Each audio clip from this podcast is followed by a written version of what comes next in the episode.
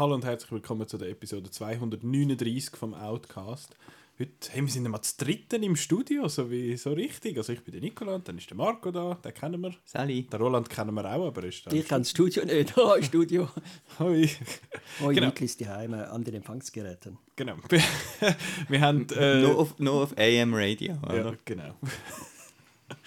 ja, wer den Witz verstanden hat. Hot Äh, Rod. Danke. Richtig. Also, wo sind wir gewesen? Wir haben, äh, letzte Woche haben wir äh, ausfallen lassen, weil nichts gesehen und krank und sowieso. Und jetzt gibt es einfach, äh, ihr seht so von euren Empfangsgerät, dass es zweieinhalb, du, was ist da mit dem Geschriebsel da? Wenn wir dich gleich muten. Ähm, das geht wahrscheinlich lang, weil wir haben äh, einen sicher voll Kinofilm zum Nachholen, zum Nachbesprechen. Dort haben wir schönerweise Zero Überspr äh, Überschneidungen, also dann gibt es ja so ein bisschen Monolog. Dann habe ich noch ein paar Filme am Fantosch gesehen und dann hat der Roland noch ein paar viel mehr Filme in Venedig gesehen, wo er uns dann erzählt, welche das sich von denen lohnen und welche das man vielleicht äh, kann sein lassen. Jetzt habe ich aber gesagt, Kinofilm und Fantosch und Venedig, wir fangen an mit zwei Streaming-Filmen, wo der Marco geschaut hat. Sorry, was? Ja. Der Streaming-Film geschaut? Ja, ich habe so mit Hochzeit und Zeug und habe ich ein volles Wochenende gehabt und habe ein bisschen müssen an Randzeiten Film schauen. Also auf dem Handy, auf dem Tablet, auf der Nein, Hochzeit, schon daheim, aber halt dann zur Nacht und, Ach so. und Sport. Während der Trauung. Habe Pinocchio geschaut. Mann. genau. Genau. Apropos, Pinocchio, es, Ja. ist ja, es ist ja Disney Plus Day gewesen. Was für ein Event. Und es Das ist, ist doch, allen vorbeigegangen, oder? Ich weiß nicht, nein, das das so Marketing halb ist riesig. Ich meine, es hat beim 20 Minuten die ganze Cover Ja, das voll. Bellevue-Ding ist jetzt auch ein Disney Und Plus es äh. Weißt du, am Bellevue wird es doch immer so Ja. viel. Ja, ja. Früher war es Century Fox, gewesen, jetzt Ja. ist es Disney. Und das ist jetzt ein Disney. Also äh, es war Disney Plus Vielleicht. Day. Gewesen. Das ähm, äh, ist ein bisschen irritierend, weil es nicht an dem Tag ist, wo Disney Plus gestartet ist, das sondern jetzt einfach irgendein random äh, Datum in dem Fall. Um einfach nochmal ein bisschen Marketing machen, ist das eigentlich. Und ähm, ja, und ich bin dann wieder, wieder so ein bisschen äh, in den Clinch gekommen, wo ich mag Disney sehr, viele Sachen und so. Aber was dann dort wieder rausgekommen ist von Hocus Pocus 2, Enchanted 2, Live-Action das, und Little Mufasa, Mermaid The Lion King. Ja, und Sorry schnell, das hat mich am meisten aufgeregt, weil ich finde, so, dann nehmen es Leute wie der Barry Jenkins, die eigentlich könnten coole Filme machen, nehmen es vermehrt und finden, wir geben dir da jetzt einen Haufen Geld, damit du da äh, ein Mufasa-Prequel machst. Also das Lion King Prequel, I I don't know. ja, Ja gut. es ist ein bisschen wenig Fantasie. Vor allem ist das Prequel vom Live-Action Lion King. Live-Action in Anführungszeichen. Aber ja. Aber an dem Tag ist dann eben auch der Pinocchio ähm, released worden. Ich habe keine Ahnung, ob das der ursprüngliche Plan war, ob da irgendwie ein Kino-Release mal Plan war und man das jetzt einfach da hingeschmissen hat. Dann haben gemerkt, dass es Ähm, ein Zeichen ist. Keine Ahnung, weil es hat so ein paar Sachen so mit der Nase und, und so, wo, wo du so denkst, hä, das sieht aus, als wäre es mal ein 3D-Film gewesen, ähm, okay. fürs Kino oder so. Also es kommt immer mal wieder so etwas äh, den Vordergrund. Ähm, jetzt weiß ich nicht. Ähm, Pinocchio von Robert Zemeckis, äh, der hat mal Back to the Future gemacht, das ist traurig. Ich habe das Gefühl, der hat aber schon länger keine guten Filme gemacht, oder schon? Ähm, ja, Da also- Welcome to Marvin habe ich gehört, sage ja so, so eine Quark. grausig. Aber der, der Walk habe ich jetzt nicht so ich schlimm nicht gefunden. ja. Aber, aber auch nicht, eben nicht so schlimm. Das ist, ja- äh, schlimm, ist aber, schlimm ist aber Pinocchio. Pinocchio ist äh, die Realverfilmung vom Trickfilm. Und ähm, der Trickfilm ist ja so recht äh, creepy und unheimlich, wo sie da auf die Insel gehen und alles. Und der ganze Creepy-Faktor, der ist jetzt mal da weg. Und, und das Ganze ist einfach nur schlecht. Äh, es ist grusig, es ist so, so farbig und, und sind halt alle Computer-Anime, also der Pinocchio natürlich und, und äh, der Fuchs und die Katze und dann einfach es laufen vielleicht noch zwei Menschen um und dann denkst du auch wieder so, ja, wieso überhaupt jetzt ein Live-Action-Remake wieder machen? ja, obwohl das ist ja bei vielen nicht Eben bei so. Lion King ist, ja.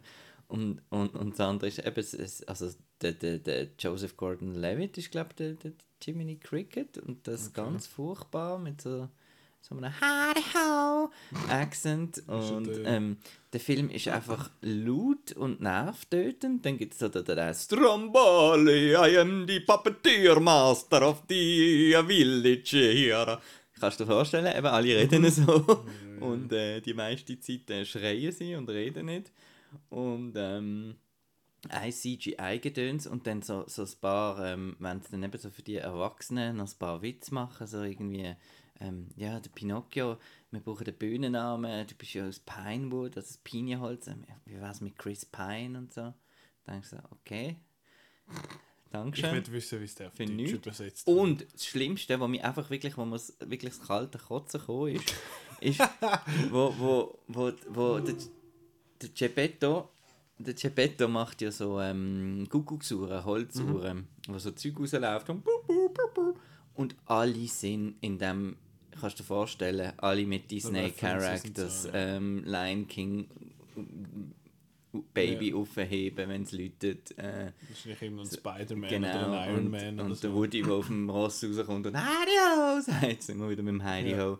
Ähm, und das habe ich einfach grusig gefunden. Das ist also so wirklich, ich, habe dann, ähm, ich bedanke mich nochmal bei den Russo Brothers, ähm, dass man das Wort kann benutzen kann. Es ist Business-Oriented Content. Business Und, focused Content. ugh, Ja, ist einfach. Ja, es ist. Eben, ich meine, der, der Geppetto ist ja gespielt von Tom Hanks. ja, Tom Hanks, gute Nacht. Also, er, macht, er muss nicht viel machen. Also, er hat dann nicht so viel Szenen. Er ist ja am Anfang und am Schluss und ähm, Mhm. hat einfach einen lustigen Schnauz und Und Eine grosse Nase Ja. oder etwas. Aber er macht wenigstens kein, kein Jared Leto-Akzent, also es geht eigentlich noch. Aber, Nein, I'm an artist. aber es ist also nicht gut.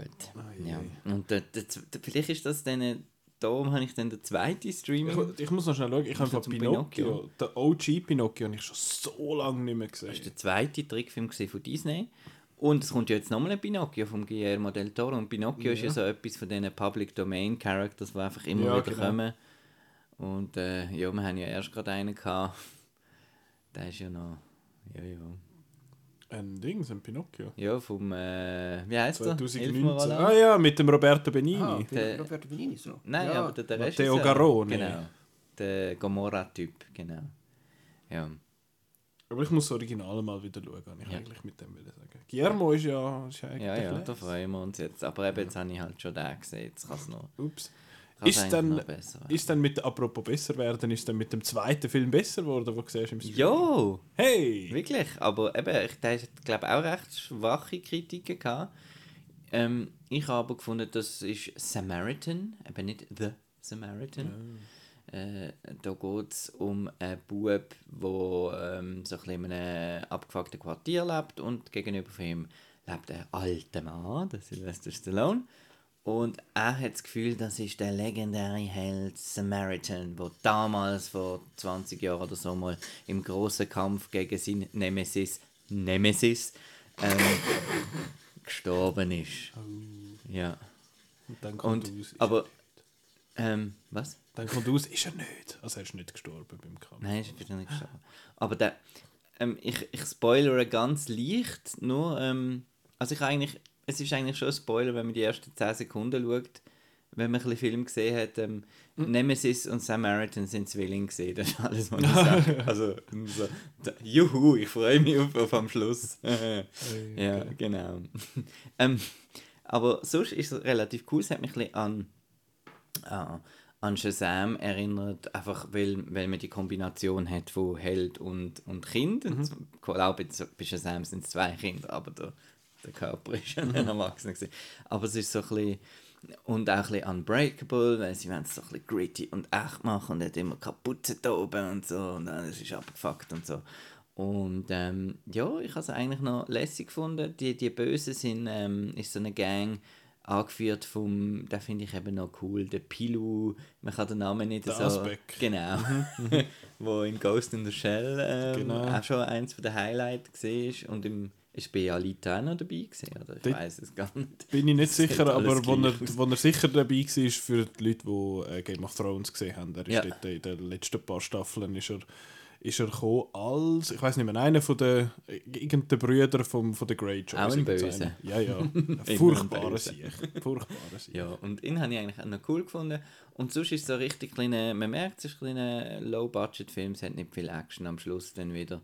Und ähm, ja, und er fährt Müllwagen als Beruf und das ähm, habe ich noch lustig gefunden, weil ich nachher gerade im Anschluss, gerade vorher, bevor wir die Show aufnehmen, da, ähm, habe ich Fences geschaut mit dem Denzel Washington und er fährt dort auch Müllwagen und dann habe ich gefunden, hey, Müllwagen Double Feature. So gut. ähm, nein, Samaritan kann man, kann man schauen, das ist so... pff, Wo kann man den schauen? dann kann man auf Amazon Prime schauen. Man kann etwas schauen auf Und man Amazon muss Prime. jetzt Prime Video sagen. Ist nicht mehr... Ah, auf ähm, Prime Video, weil sonst kriegt man einfach gratis Päckchen geschickt. Genau. Anscheinend. Also es gibt jetzt ja auch im Stadtlauf ein Plakat Ja. äh, von Prime Video für etwas mit Lord Ring of the Rings so. ist überall. Genau. Ja, ja. Und, und dort ist jetzt Prime Video und ich habe ja Connections zu Amazon Ja. und die haben dann überall von uns wollen, dass wir das Logo wieder umtauschen. Prime Video is Also business-oriented Also- approach of uh, using the logo. Also der Name Amazon wird man wie nicht drin haben eigentlich. Vielleicht. Das heisst ja nicht Amazon Prime Video, es ist einfach Nein, es Prime ist Video. Ja, aber das müssen wir vielleicht am Chef uns auch noch sagen. Wir haben immer noch so einen komischen Tag, wo Amazon Prime. Ich weiß, müssen wir vielleicht mal noch kontrollieren. die sollen aber es geht ja nicht mehr auf, weil Amazon hat ja von A bis Z alles das Smile. Aber bei Prime Video geht es von P zum R. Also da hat es eben gesehen, dass so nicht viel. alles so. Aber Samaritan hat's Ja, und ähm, ja, ist okay. Also ich habe Spaß gehabt, ist, aber ist noch gut. ist noch gut. Aber ist doch ja, wenn einem langweilig ist. Was uns ja sehr oft ist. Ähm, äh, jetzt gehen wir in die richtige Kinowoche. Warte Ey, schnell, oh, warte schnell, warte schnell. Willst du zu Ring, Rings of Power noch etwas sagen oder besprechen wir das, wenn es durch ist? Du hast ja, glaub... Nein, ich habe nicht geschaut. Ah, du hast gar nicht gesehen? Nein. Aha. Weil ähm, wir haben das äh, Lord of the Rings Exit-Spiele. Ja. Und äh, wir haben gefunden, wir machen, es ist jetzt ein Lord of the Rings Abend, wir machen das als Exit-Spiel und dann schauen wir da die zwei Folgen. Da steht beim Exit-Spiel 45 bis 90 Minuten. Lassen wir doch Dann mal haben wir drei los. Stunden. Äh, genau, 185 Minuten später. Ähm, okay. Jesus, okay, Ja. geil. ist schlimm, wenn ich nicht weiss, was ein Exit-Spiel ist. Ja, Weißt du, was ein Escape Room ist? Ja. Das ist wie ein Escape Room, aber auf dem... Okay, Papier. äh, nicht mit der Sterbeorganisation. Nein, aber du siehst, du siehst die ganze Kiosk eigentlich voll, du siehst eigentlich alle Läden voll immer mit diesen Spielen. Kannst du so Orel Füssli ja. oder so, die haben überall so Exit-Spiele, die gibt es ganz Gibt es auch von denen. drei Fragezeichen und vor allem einfach so, So One-Use Tabletop Escape Rooms. genau. Kind of, sort of. Gut. Kommen wir jetzt der richtigen Ja, Kino? jetzt kommen Kann wir ich jetzt so drauf Ja, drücken? darfst du okay, drücken. okay, Woche. okay, okay. Kinowoche. Hast du überhaupt noch etwas anderes gesehen? Ich nehme es an, Nein. Kinowoche. Ki Kinowoche. Was haben wir denn sonst noch gesehen im Kino? Nichts? Ich habe, noch, ich habe tatsächlich noch etwas gesehen. Yeah, yeah, yeah! Stereo. Äh, ich habe tatsächlich noch etwas gesehen. Ah, weil, ja. äh, ich bin wirklich im Kino gewesen. Du hast ja nur Screener geschaut. ähm, ich habe zum einen, ich habe let- vorletzte Woche habe ich erzählt, dass ich äh, früher sehr fest Dragon Ball Z Fan bin und jetzt bin ich Dragon Ball Super Superhero schauen. Ähm, Aber das ist etwas anderes. das ist das Super. Sequel. Das ist Sequel. Also es gibt Dragon Ball, es gibt Dragon Ball Z, es gibt Dragon Ball GT und es gibt Dragon Ball Super. Das sind alles so separate Serien. Aber alles mit dem Son Goku. Äh, Der kommt immer irgendwo mal vor. Ja. Und Exit-Spiele gibt es auch. nein, von dem gibt es noch keine. ähm, ja, nein, weil der, der Son Goku exitet nie aus dieser Serie raus. Okay. Ähm, und das ist noch lustig, ich bin dann mit dem Marco, Friend of the Show, schauen. Und wir sind das Zweite im Saal und es hat aber hinter uns, wir sind auf Japanisch in äh, Zwinti schauen, und hinter uns, ähm, haben irgendwie ein paar Reihen hinter uns hat es etwa zwölf so «Äh, geil und so, so Leute gehabt. Und dann habe ich gefunden, Jesus Gott, das wird jetzt ja, das wird jetzt ja lustig. Und auch, wo, wo da die, mal so ein bisschen die Logos gekommen sind, von «Äh, voll geil und so. Und nachher, aber kaum hat der Film angefangen, mucksmüsli still und dann sind sie voll invested gewesen.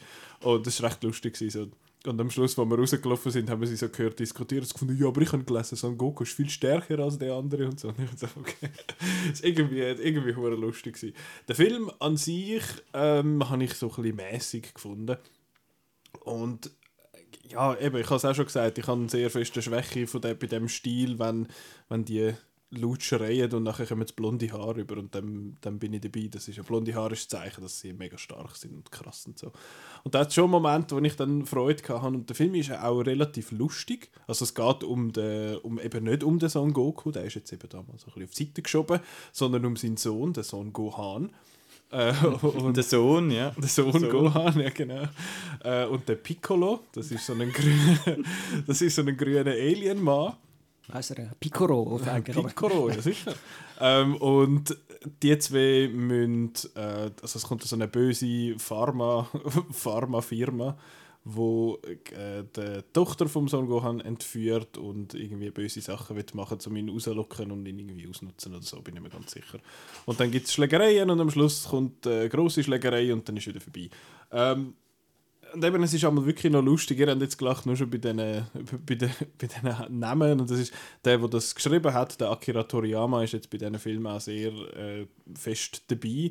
Und der hat damals so ein bisschen einen lustigen Humor. Ich meine, sie haben ja, es gibt ja, wenn du die sieben Dragon Balls hast, dann darfst du, dann kommt so ein großer Drachen und dann darfst du dir etwas wünschen und nachher werden all die Dragon Balls wieder verteilt und dann musst du wieder sammeln, wenn du wieder etwas willst wünschen Und da geht es jetzt auch wieder irgendwie darum, ums Wünschen und die, die Mutter vom einen findet sich, also wenn ich mir etwas könnte wünschen, dann hätte ich ein größeres Viertel und dann ist halt so ein bisschen so ein bisschen gespässiger Humor in die Richtung und einmal ist es wirklich, wirklich lustig. Es hat einen so einen, einen Scherg, der hat so eine, eine total überzeichnete Elvis-Frisur, also so hoch aufhalt und darum hat es so, einen kleinen, so eine kleine Ausbuchtung im Auto, dort wo er einmal sitzt als Chauffeur, damit seine Frisur nicht kaputt geht beim Autofahren und so.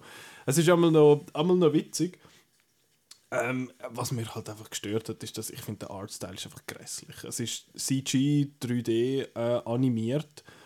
Ich bin mir natürlich Dragon Ball in 2D Anime äh, zeichnet gewöhnt und das ist einfach, es sieht einfach wirklich in 90% der Szenen sieht einfach wirklich voll scheiße aus. Es sieht aus wie ein, es sieht aus wie Simpsons Hit and Run. Ich weiß nicht, ob ihr das kennt, ihr zwei. Das ist, das ist ein, so ein Konsolengame, PlayStation 2 äh, Ära gewesen, und das hat, auch schon, hat mir auch schon nicht so gefallen, das 3D und das ist jetzt da ist einfach, ich habe es einfach grusig gefunden. Ähm, und was halt auch ist, er hat so ein bisschen das Dragon Ball Problem, weil eben sie sind ja, ah, sie sind mega stark und dann braucht es immer halt einen Gegner, der noch, wo noch krasser ist und dann muss es einfach immer noch krasser und noch krasser sein und darum haben sie dann am Schluss auch einen 20-minütigen Fight, wo einfach, ja, ein bisschen nichts ist.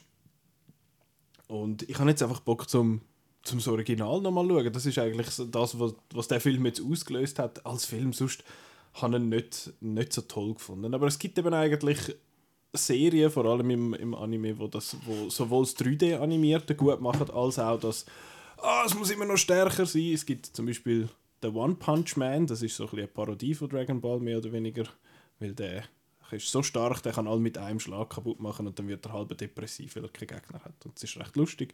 Und in 3D animiert gibt es Beastars auf Netflix. Ist beim One Punch Man das kleine Männchen mit der Glatze, ist das der One Punch das Man? ist der Titular das One Punch Man, genau. Das ist nicht das kleine, es ist ein normales Männchen eigentlich, aber er hat eine Glatze. Ein kleines Männchen. Ja, die, wie die Figuren ist aber ein kleines Männchen, ja. Äh, und für die, so 3D animiert, wirklich gutes 3D, gute 3D-Anime ist Beastars, wo man kann schauen auf Netflix. Das ist quasi Zootopia in, in Anime-Form, mehr oder weniger. Sehr, sehr cool. Äh, ja, Dragon Ball Super, Superhero, abgesehen vom doofen Namen, so ein bisschen, ja, ich habe ihn mäßig gut gefunden. Der Janik, der die Review geschrieben hat, hat ihn ein bisschen besser gefunden als ich. könnte noch seine Reviews aus Google lesen. Ja, Ja, weiss wir glauben dir. das ist schön, aber ich glaube nicht, dass ihr jetzt den schauen Aber ist, äh, ja, kann, kann man machen. Also, eben, Fans von Dragon Ball Super können den sowieso gut schauen. Aber schön, dass er läuft und sogar auf Japanisch in der kleinen Stadt Winterthur. Mhm. Ja, das Kiwi ist, äh, das Kiwi ist voll auf dem, auf dem Anime-Train. Immer wenn jetzt einer rauskommt, läuft er auf Deutsch und auf, auf Japanisch. Also auch noch auf Deutsch. Auch noch. Ja, ja, läuft beides. Die äh, Preschoolers. Für die Fans von Zürich HB gibt es einen anderen Film. Ja, Ja. Wie heißt er? Mahata. Mahata, danke. Seriously? SBB? ja, ja, Ja, ja. ja. Ja. about Musst jetzt hören, musst jetzt hören. Ah, Also das ist ein Dokumentationsfilm von zwei Filmemachern. Der eine Teil geht um den Zürich HB und der andere geht um den Kairo Hauptbahnhof. Und ähm, der, der, der Film hat den Untertitel Side Stories from Main Stations. Ich feiere das. genau. Und ähm, der Film ist ähm, eigentlich, es ist ein ein blöder Doc-Film, weil, weil er wird immer dann, äh, er wechselt immer wieder, wenn es eigentlich interessant wird. Das heißt, er wird wirklich viele Geschichten erzählen quasi. Also er folgt einmal ähm, ähm, Immigrant, wo, wo, wo das Kebab verkauft in der Halle vom HB und Angst hat, dass er wieder zurück muss auf Syrien und so weiter. Ähm, und dann äh, folgt er wieder jemandem, wo, wo Zeug putzt oder jemandem, wo ähm, ja, dem Sicherheitsdienst um Zürich HB. Du da vor dem Burger King hat einen das war sicher wieder die Rettung. ähm, Der Yilmaz Z kommt nicht vor. Jetzt gerade nicht so, nein. nein. Aber, ähm, und äh, er macht dann halt so ein bisschen die Vergleich mit, mit Kairo und Zürich. Sie haben sich eben ein bisschen einfach gemacht. Der eine Film hat einfach dort ein bisschen gefilmt und der andere Film hat dort ein bisschen gefilmt und dann schneidet es das ein bisschen zusammen. Und ähm, ja, ich hätte jetzt zum Beispiel einfach spannender gefunden, wenn er jetzt nur zum Beispiel den Sicherheitsdienst ähm, gefolgt wäre, weil man denkt sich ja so, ja, was machen die, die müssen ja noch besoffene aufladen. Was noch spannend war, ist, man hat die Kapelle gesehen vom Zürich HB, da hat es eine Kirche eine unten drin und äh, ja, genau, hat man einmal reingesehen, wo man so Welche kannst du rein- sicher besuchen? Also, Ja, das ja, nicht, aber- Off-Limits. Das wäre nicht unbedingt in Nein, es kommt Aha, uns ja, nicht am Flughafen hat es auch eine, das ist noch lässig. Aber jetzt haben wir es mal gesehen. Ist die, ist die Multi Ja, äh, also im Flughafen- regional? Ja, im Flughafen ist es so gelöst. Du kannst, es hat Lichtschalter und dann kannst kannst du aufs Kreuz drücken, dann wird das Kreuz an die Wand projiziert oder der Mohammed und dann kommt halt etwas anderes. Also äh, es ist wirklich, anhand von Licht wird es nachher zu einer anderen Religion, Weltreligion. Im Flughafen. Ich weiß nicht, ob Zürich, ja, Zürich braucht wahrscheinlich mittlerweile auch. Also meinst du, wir müssen. Ulrich, wir müssen am Ulrich Grossenbacher anrufen. Er soll Ja. nicht über Schwarz arbeiten, Genau. so, dann er soll den nächsten Film über die Security machen. Am, Ja. am Zürich. Nein, aber ja, eben, es ist wirklich, es fängt, fängt immer so eine Story an. Oder auch, ähm, auch dort in, in Kairo hat es eine, eine Frau, eine, ähm, eine alleinerziehende Frau, wo, wo irgendwie fünf Jobs an diesem Bahnhof macht, irgendwie ähm, alle gleichzeitig und äh, deren ihre Story ist auch recht spannend, aber es wechselt dann halt wieder zum nächsten und so. Und das ist so ein bisschen das... Ähm, Aber um, um Zeug und so geht es, also um Zeug, um, um, um Also wir- Lokis und, und äh, Nein, so Engines direkt geht's nicht. Also nicht. wir Also, haben- wir haben noch einen- architektonisch völlig uninteressant. Nein, es geht um Menschen, die people, dort sind. people in the halls. die dort arbeiten auch vor allem. Nicht, auf Schaffen. Okay, genau. Nicht einmal Passagiere. Okay. Nein, es geht das auch um. Spannend. Aber man, man hat Begriffe kennengelernt, ähm, die wir werden brauchen ähm, in Zukunft. Und zwar ein, Turn ein Turnschuhanschluss. Was Das ist, ist, äh, äh, musst säckeln. Genau.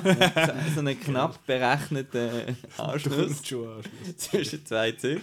Also immer wenn, wenn man zum Beispiel irgendwie, ich von, äh, wenn wir vom Kinomantik da aus der Region irgendwie Bülach kommen, habe ich meistens einen Turnschuhanschluss in Erliken.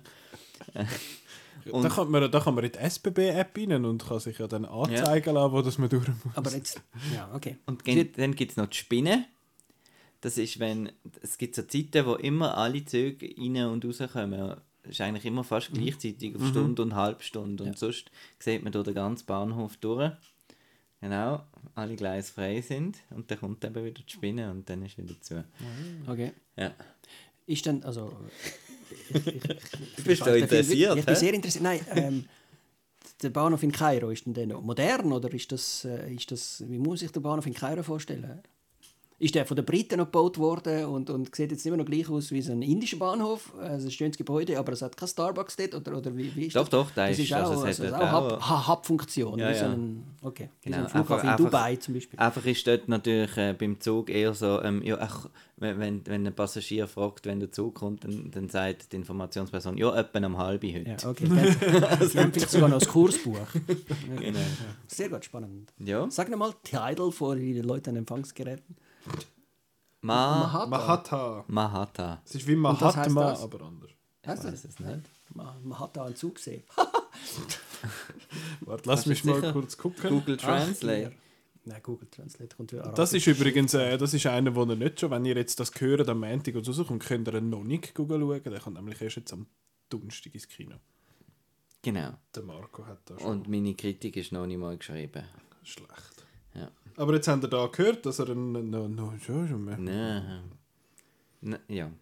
Gut. Ja. Du hast aber noch einen anderen gesehen, den ich gar nicht weiß, wie du den gefunden hast. Der, der Das hat nichts mit dem äh, Software und Hardware nach, dem Disney Plus Day ist jetzt noch Ja, der- Apple Day. Ja, hat aber nichts mit dem Grosskonzern zu tun. Nein. Ähm, jetzt muss ich da wieder irgendwie. Äh, Das ist ja so schlecht vorbereitet. gell? Also The Apple Day, genau. Nein, ich habe doch. Ich heißt auf Deutsch. heißt der A wie Apfel. Vom Mahmoud Ghaffari ist der Film. Und, und das, das macht schon Sinn, das A wie Apfel. Weil es ist so, ähm, ein, ein, ein kleiner Bub äh, kriegt in der Schule, ist, ist der erste Schultag und dann heißt es irgendwie, ähm, wenn wir dann das Alphabet noch lernen, dann äh, beim A ähm, bringst jetzt du bringst Äpfel mit, weil du schaffst als Äpfel, also dein Vater ist Äpfelverkäufer, Verkäufer, du und so weiter. Gibt allen Kindern einen Auftrag. Und ähm, der kleine Bub ist eben der Sohn von einem Äpfelverkäufer und die äh, tun so die Äpfel irgendwo anbauen und pflücken und dann fahren sie nachher durch die Straße von Teheran und tun die verkaufen. So wie früher, das Gemüse, der Gemüse, die Gemüsefrau durchs Quartier kam, kommen die mit den Äpfeln und dann ist cool, dann tun sie alle aus den Fenstern und einfach ein Körbchen haben mit dem Geld drin und dann tun, sie die Äpfel drin und dann sind sie saufen. Und dann ähm, eines Tages wird dann das Auto gestohlen, mit, mit dem sie die Äpfel transportieren und dann äh, haben sie eigentlich wie, äh, können sie nicht mehr weitermachen und ähm, sind sowieso schon arme natürlich, arme Verhältnisse und der Bub hat dann so schlechtes Gewissen, weil eben bald jetzt eben der Apple Day ist, wo er müsste die 30 Äpfel für jeden Schüler, jede, jede Schüler eine ähm, mitbringen. Ja. Und dann muss er schauen, wie er jetzt an die 30 Äpfel kommt, ohne die Hilfe vom, vom Vater und genau, und dem Äpfelauto. Intriguing. Ja, Ist er auch intriguing? Ja, Ist er noch gut? ist noch gut. Nein, es es ist sehr, also er ist sehr, ähm, hat mich ein bisschen erinnert so von der Machart an, ähm, wie hat der heißen Kapernaun, im Stil von das wirklich, ähm, man sagt ja dem äh, Neorealismus, äh, wo ja dort die Italiener, äh, ähm, wie heißt der, der Bicycle Thief, Originaltitel? Äh, De Sica, also Ladri di Biciclette. Ja, genau. Ähm, ja. Vittorio De Sica. äh, so ein bisschen der Stil, dass, dass es eigentlich immer, dass man meint, man schaut eigentlich ein Doku, weil auch die Schulstunde zum Beispiel, die wirkt irgendwie echt und, und, äh, und die Kinder wirken echt und es ist ähm, genau halt nicht, nicht stilisiert alles und so und von dem, und das ist halt für uns im Westen, sage ich, ist halt, ähm, hat es halt immer noch einen extra, extra Bonus, wenn man mal so ein bisschen ins Leben von eben anderen Leuten sieht. Und ähm, ich habe das recht spannend gefunden und es geht halt auch um die ganze Wirtschaftskrise. Es ist auch noch, Corona ist auch noch, also der, der Verkäufer hat noch, noch die komische Scheibe, die haben wir zwar auch Die überall immer ja. noch. Genau, immer die Scheibe vorne dran und so.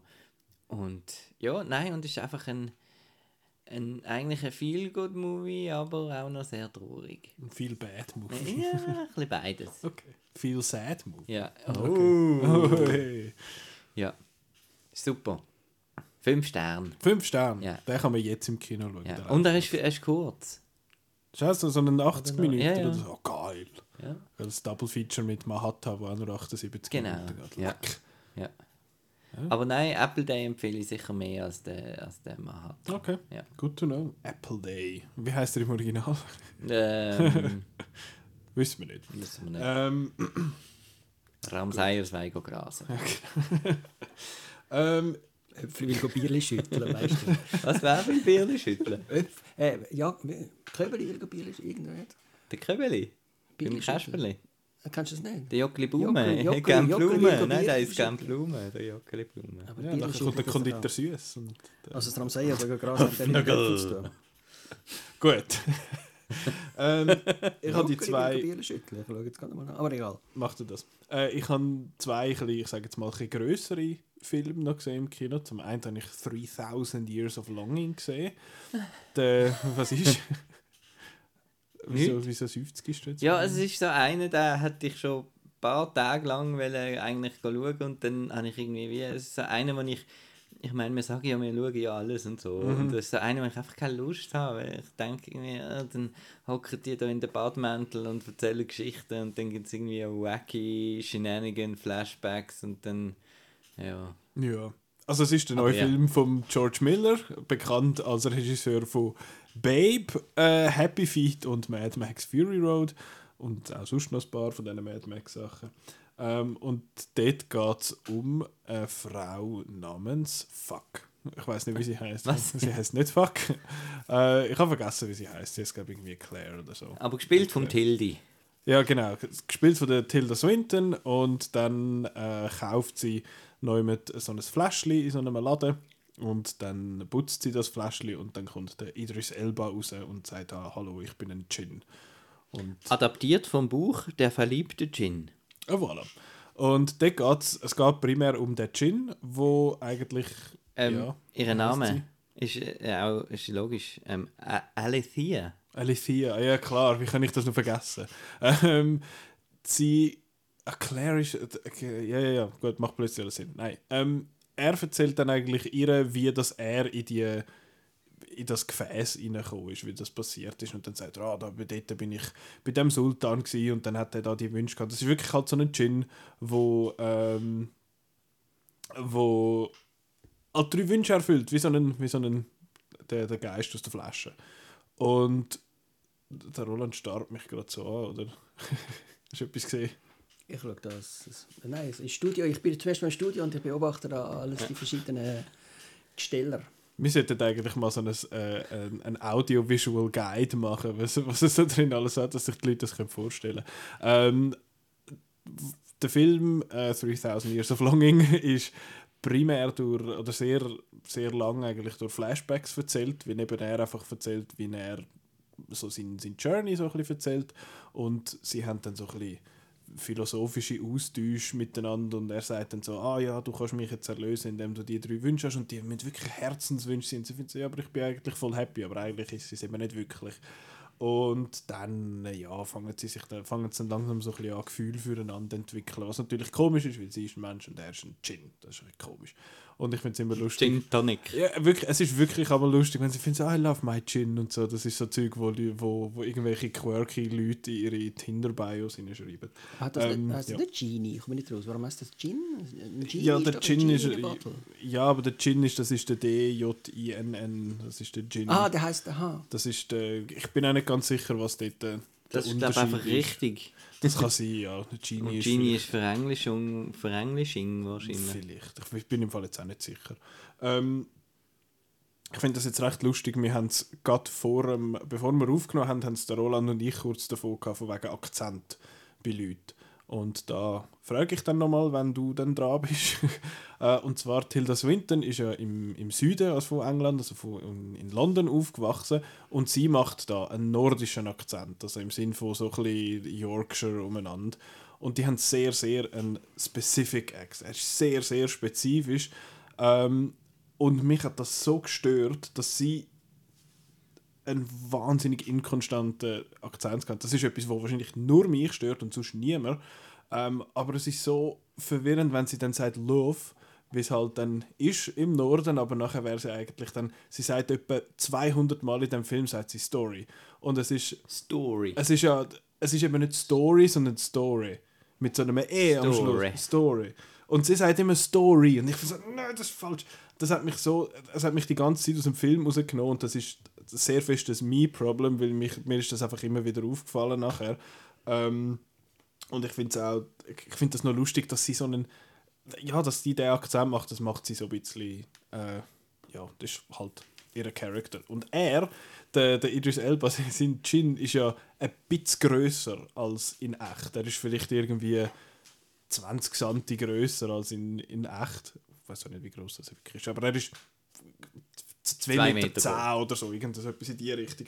Und ich finde das so eine lustige Entscheidung, dass man ihn einfach ein bisschen grösser macht und sie interagieren, interagieren ja miteinander. Und ich stelle mir das so effekttechnisch recht komplex vor, wenn es da, du kannst ja nicht alles immer mit Perspektiven machen, wie jetzt das bei The Lord of the Rings gemacht haben. Ich finde das, mich nimmt es Wunder, wie sie das gemacht haben, dass er einfach so schüch grösser ist, weil du kannst ihn nicht einfach aufskalieren nachher in, in Post. Ähm, ja, ich finde das einfach irgendwie noch... Viel Bechermüsli beim Catering vielleicht. Ja, anscheinend. Aber da übrigens, ich weiß nicht, ob du die siehst, Marco, du schaust ja die Corridor Crew einmal auch. Sie haben dort einmal ein, äh, ich glaube, Visual Effects Artists React zu Bollywood gemacht. Das ist, glaube ich, Folge 2 von dem, wo es über einen Film schwätzt, wo der Shah Rukh Khan äh, mitspielt, wo er, er ist in echt, glaube ich, 5 foot 7 und in dem Film ist er 4 foot 8. Und dann siehst du, wie sie das gemacht haben, dass jede Einstellung fünfmal haben müssen filmen und Zeug zusammenwursteln und so und dass das mega krass aussieht und das hat mich irgendwie so ein bisschen an das erinnert. Aber zurück zum Film an sich und nicht zu den komischen Gedanken, die ich mir gemacht habe äh, zu dem. Ähm, ich finde den Film konzeptionell und strukturell sehr spannend. Ich am Anfang habe ich gefunden, ja, aber das sind ja nur Flashbacks und so, das ist irgendwie mega komisch und das ist wirklich einfach nur, er erzählt ihr einfach eine Geschichte. Und das ist eigentlich eben noch spannend, weil sie sagt, sie schaffe als Geschichtenerzählerin, wo- ähm, wie sagt sie es jetzt? She writes stories about stories. Und das ist dann so ein bisschen, es wird dann noch so ein bisschen metamäßig und so, dass, dass man dann am Anfang sagt sie, ah ja, this is my story und ich erzähle sie dir jetzt als Märli quasi, damit sie glaubhafter wirkt und so. Also es ist ein bisschen, ähm, es ist ein bisschen kurios, was das, was das angeht. Ähm, was mich einfach gestört hat, ist, ich finde den Film recht langweilig. also es ist, ähm, er erzählt einfach die Geschichte und du schaust und so, ja, ist okay, nett und, und jetzt. Und das ist nie wirklich, es hat mich nie wirklich gepackt, ich habe ihn nie wirklich spannend gefunden. Er hat mich einfach ein bisschen gelangweilt. Am Anfang hat er sich dann auch eben noch mega Mühe gegeben, zum Beispiel mit so Übergängen, die mir sehr gefallen, wo du, Marco, so, wahrscheinlich so ein bisschen doof findest, so ein bisschen Match-Cuts. Einmal, dass es zum Beispiel hat, äh, hat's Highlander wird einfach nie übertroffen werden. also. Das ist das mal das Ketchup in dem Fall.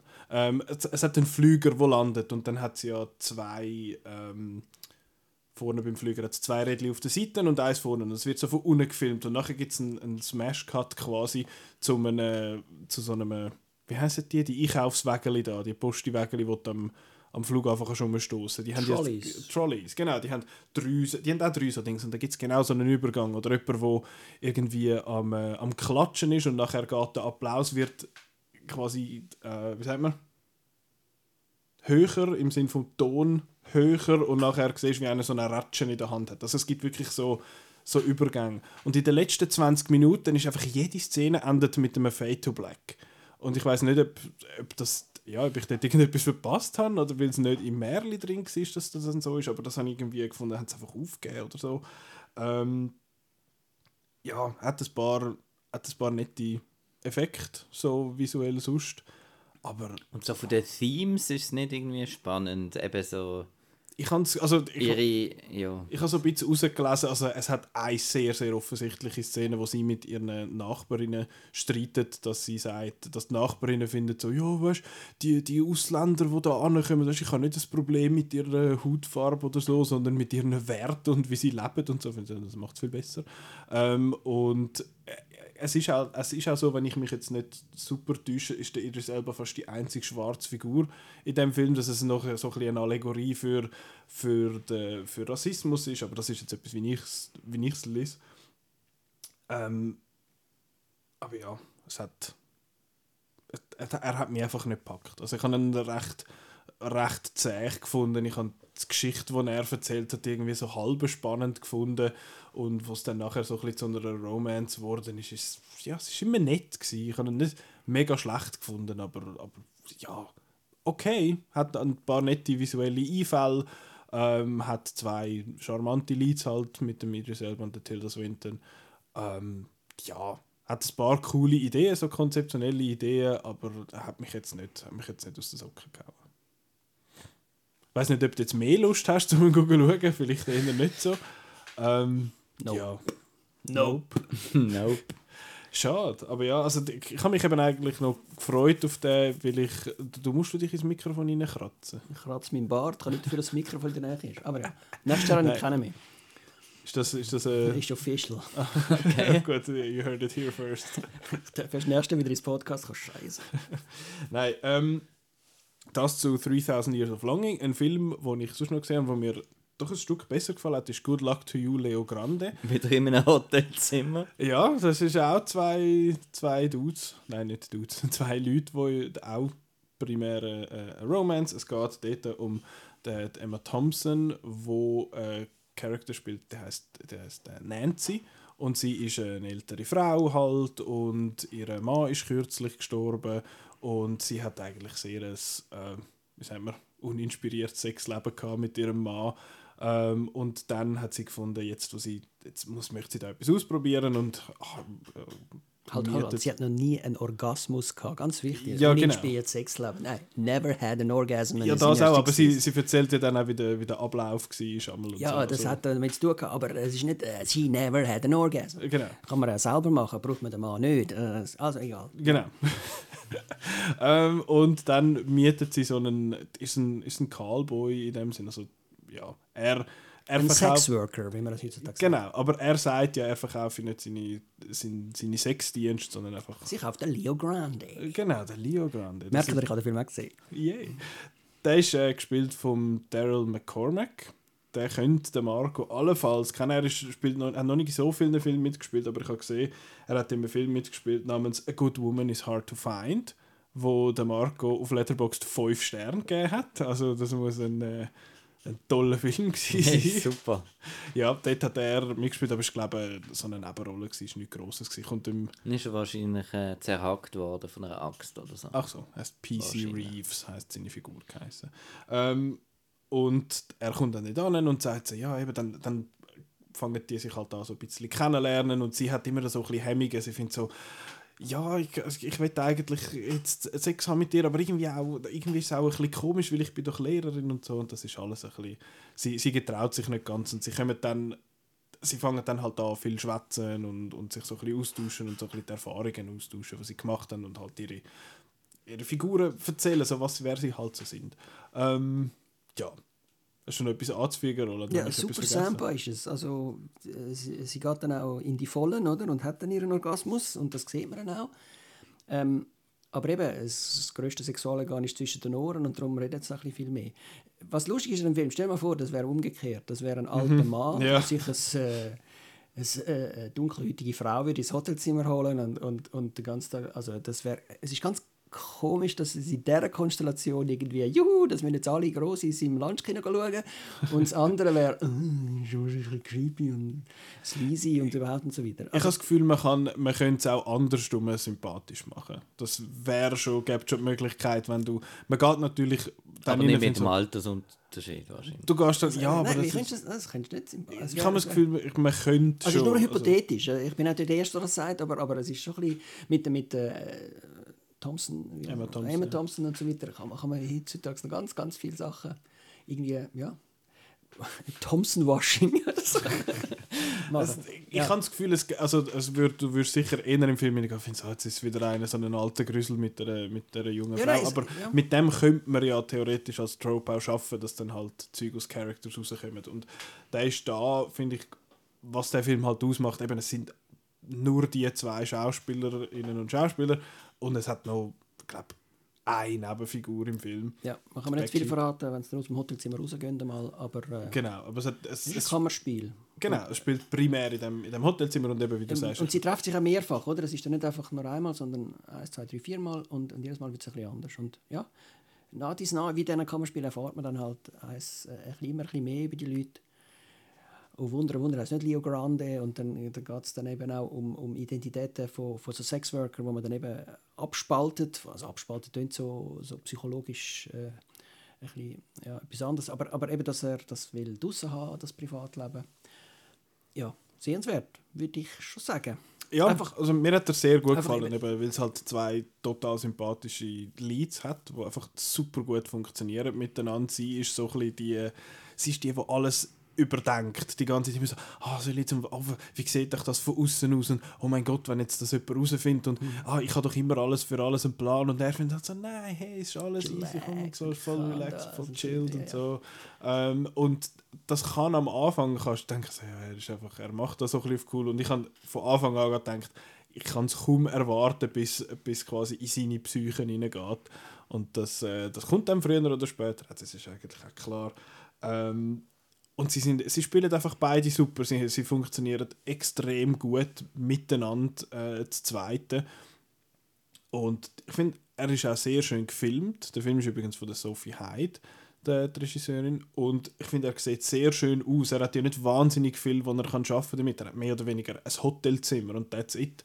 Aber ich finde, er schafft sehr schön mit, äh, mit offenen Blenden. Das heißt, es ist ähm, wenig scharf quasi im Bild. Es ist einfach nur die Figuren in der Regel, wo, wo, wo scharf sind, eben zum vielleicht ein bisschen, weißt, es ist der Fokus auf denen, wortwörtlich ist der Fokus dann nur auf diesen zwei ähm, Personen.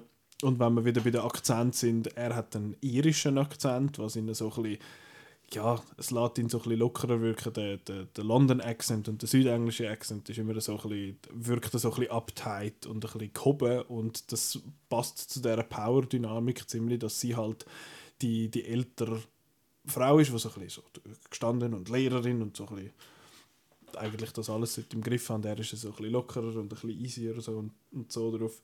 Ähm, ja, es hat selbstverständlich, weil es eigentlich mehr oder weniger, ja, ist, würdest du sagen, es ist schon auch fast ein Rom-Com ein bisschen? Mm. Oder weil's, Nein, nein, nein. Oder ist einfach der, der, der Dings halt, der, irgendwann gibt es ja den Bruch, einmal so nach, was findet ah, dann hat es ein Falling Out und so. Und Sepp hat es für mich jetzt nicht gebraucht. Ich hätte das eigentlich, das hat ganz okay ohne das funktioniert. Nein, es ist aber- kein Rom-Com, das wäre ja Boy Meets Girl und, und äh, nein. nein. Ja, aber es ist eine Comedy und es ist Romantic. Aha, wenn du das so, Von der, ja. Wenn du so anschaust. Aber ja, nein, es ist nicht eine klassische Nein, romantische Komödie. romantisch, Altersunterschied und so weiter. Das ist eben, wenn es umgekehrt wäre, wäre es auch keine Romanze. Aber ja, egal. It's Ich habe immer noch das. Gefühl, es könnte umgekehrt funktionieren, wenn es gut, operation. wenn's gut geschrieben ist. Und ich finde, der Film ist halt wirklich gut geschrieben. Und eben, er geht auf das Thema ein mit den Sexworkers und so sehr äh, frontal behandelt er das Thema eigentlich im Sinne von, hey, Sexworkers, das muss äh, legal sein, damit es geschützt ist und, und so. Ähm, aber ja, finde ich sehr empfehlenswert, sehr ein, sehr ein kurzweiliger, sympathischer, ein schöner Film. Schon noch mehr zu sagen dazu? Nein. Ich auf Uhr und das Gefühl, ich kann am Schluss noch fünf Minuten über 48 Venedig-Filme reden. Aber vielleicht. Äh, Nein, wir sind, schon, wir sind schon, schon fast fertig. Ich Okay. habe nur noch, äh, apropos Festival, ähm, ich bin leider nicht physisch, sondern nur screenerisch am Fantosch gsi in Baden. Das ist äh, jetzt heute, glaube ich, zu Ende gegangen. Sie haben einen Surprise-Film zeigen gehabt, wo sie, glaube Ende August angekündigt haben, dass das äh, Marcel the Shell with Shoes on wird sein, wo wir als äh, Trendsetter natürlich schon davon erzählt haben vor ein paar Wochen. Der Marco, wo, Das wo das einfach vorgibt, wo Ja. schau, der ist geil. Ja. Und, äh, Ist jetzt- riesig. Er ist riesig. Und jetzt äh, hat, äh, hat man den in Europa, ist das eine Europa-Premiere jetzt gewesen. Und ja, die Review von der Petra ist auch sehr positiv gewesen. Also, und ich habe bis jetzt noch niemanden gesehen, der den nicht gut gefunden hat. Ähm, einfach auch wieder, wie bei vielen so Filmen, ein bisschen vorsichtig mit, äh, mit Vorschusslorbeeren und Hype und so, aber ist offenbar wirklich noch gut. Ich habe das auch leider nicht gesehen. Ich habe nur vier Filme gesehen das Jahr am Fantas, das ist echt schlecht. Äh, ich habe gesehen Unicorn Wars, Bob Spit, Summer Ghost und äh, I Am What I Am. Die ersten drei lasse ich weg, weil die ersten zwei nicht so gut sind. Summer Ghost ist noch herzig. Ähm, aber I Am What I Am ist wirklich ein cooler Film. Der ist am NIF schon gelaufen das Jahr. Das ist ein chinesischer Animationsfilm. Und es ist ein 3D-animierter Film. Und wenn man so ein denkt, 3D und animiert im Sinne von so ein Korea und Japan und, und ähm, China, dann ist, kommt man so ein bisschen so eine Anime-Ästhetik irgendwie hat man so vor den Augen. Und das ist bei, bei I Am What I Am überhaupt nicht der Fall. Es ist wirklich einfach ein animierter Film. Es sind nicht alle einfach so Sieht aus groß. wie ein Dreamworks-Film oder Eine so. Art, Also, ja. Es hat ein bisschen etwas von dem, aber es haben eben nicht all die riesigen Augen, wie das alle äh, animierten Filme sonst haben. Es gibt jetzt auch, da beim Apple TV Plus haben sie jetzt einmal die Werbung für einen Film, wie heißt das? Lucky. Heißt der Lucky. Und ich finde, das sieht einfach aus wie, ein, äh, wie, ein, wie so eine Pixar-Kopie. Und das App hat Das jetzt... ist auch der, der, der Fallen John Lasseter dahinter. Ah, voilà. Ja, ich finde es schade, dass das alles ein bisschen so aussieht. Und der I Am What I Am hat sehr, sehr einen einzigartigen Stil. Mir hat er sehr gefallen. Es geht um einen, äh, um einen Bub, der, uff, wie heißt er jetzt? Hyun oder so. Äh, Ähm, und er wird Löwentänzer werden. Wisst ihr, was ein Löwentanz ist?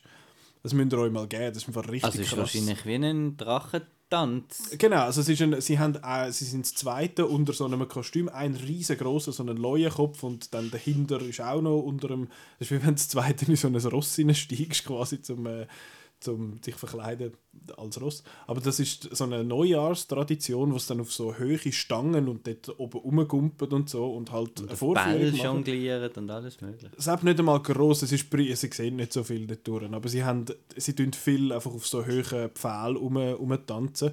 Es gibt einen Film, der da heißt Scheiße mit dem Jackie Chan gibt es einen, wo er das auch macht, wo sie das für Action-Szenen nutzen.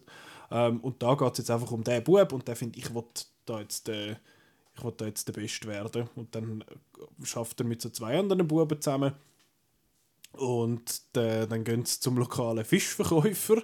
Und der Fischverkäufer war eben früher mal mega gut in diesem Leuentanz, aber jetzt hat er irgendwie. Die Leue, wirst du mich bitte nicht abschalten? er hat die, die Leuentanz haben natürlich kein Geld eingebracht und darum verkauft er jetzt Fisch. Und Mehr als Fisch. Aber das ist nur lustig für Love Island Aficionados. Aber ja, es sind sicher ein Haufen von diesen Leuten, die das hören. Ähm, und How ja, dann, much is the fish? das finde ich wiederum lustiger, genau. und Fischflops. Okay. Die Das Stühle, so- die Stühle. Ich, muss, ich wir müssen mal, wir müssen Entschuldigung, Gell, so Bürostühle, so, Ja, also so, so weiche. So, ja, Nein, ja. nein, so, so Gamerstühle. Also die, Ja, wo man dann auch drei Stunden drin YouTube schaue, was da am Rücken Ja, bei diesen Menschen, Rezos und so weiter, das sind das. Müsste man eigentlich schon Genau. mal äh, Budgetspesen anfragen. Also. Genau. Gut, I am what I am. It is what it is. Es ist, wie es ist. Und es ist, es ist so ein bisschen Karate Kid-esque. So eben, dass halt der, der Alte, so ein bisschen, wo, wo in, in Renten ist, sage ich jetzt mal, von dem, wo er richtig gut war, wo- holt einen jungen Prodigy und dann schaffen die zusammen, um die bösen Bullies aus dem, aus dem, aus dem Dorf zu besiegen bei diesen, bei diesen Dings. Und der Film ist wirklich mega schön. Er ist recht so strukturell dermaßen nach Schema auf Marco, du hast es gesagt, beim Samaritan. So, du hast am Anfang gesehen, weißt ziemlich, was passiert. Findest du, okay, dann passiert das, dann das, dann das, dann das. Das ist eigentlich alles ziemlich klar. Aber er ist mega schön gemacht. Vor allem die, die Kostüme, also da die neuen Tanzkostüme sind so detailliert gemacht und extrem schön.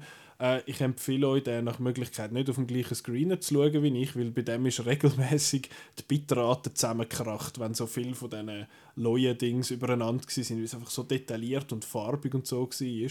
Ähm, aber ja, wirklich sehr, sehr schön gemacht. Hat mir sehr gut gefallen.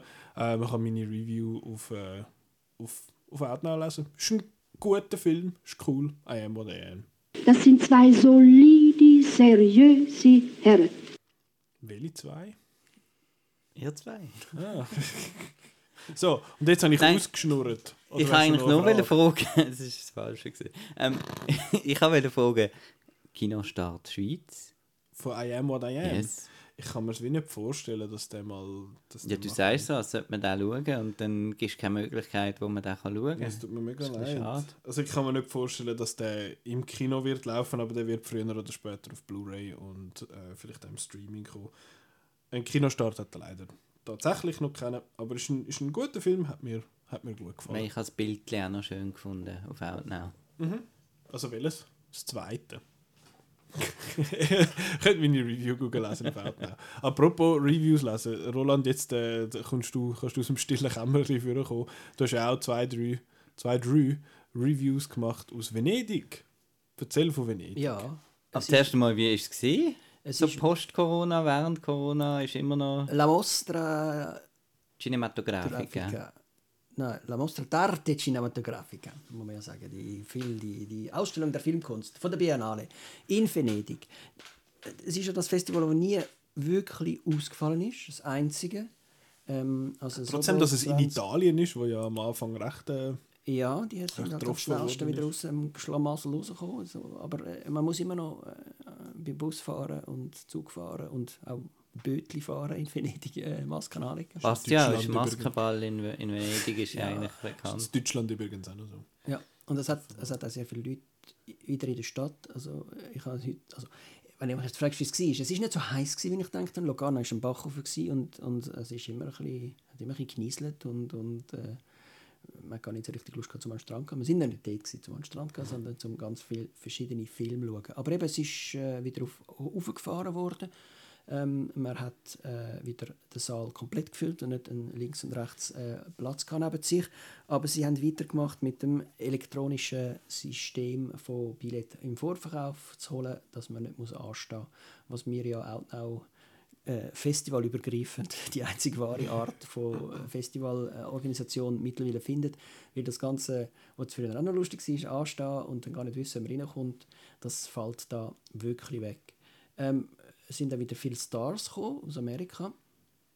Ähm, äh, die grössten Aufläufe haben Harry Styles äh, als Popikone der Stunde äh, gemacht und ein anderer ist der Timothy Chalamet, wo auch äh, sehr viele Mädchen, äh, junge Frauen vor ähm, roten Teppich sind. Das ist das Auffallendste. Der rote Teppich hat einen Mauer davor gehabt, letzten zwei Jahre. Also wirklich, da haben sie alles verhindert, dass es da irgendwelche Menschenaufläufe gibt. Also man konnte nicht auf den roten Teppich schauen, wenn man als Normalsterblicher dort vorbeigelaufen ist. Und der ist das Jahr auch endlich wieder weg gewesen, was dann wieder zu der üblichen Camping äh, Atmosphäre geführt hat, dass schon am Morgen um 6 Uhr die ersten D gesessen sind, teilweise aus Köln angereist, äh, um den Harry Styles anzuschauen. Hast du mit denen geschwätzt oder hast du einfach überhört? Ähm, das hat genügend Berichte gegeben über die Frauen im Fernsehen, die interviewt worden sind. Oder in der Brad Pitt ist aber auch noch Der auftaucht, Brad Pitt ist oder? plötzlich auftaucht. Er ist äh, Als Produzent, Produzent von von Hilfe von Blond. Genau, er kennt natürlich den Dominic Andrew.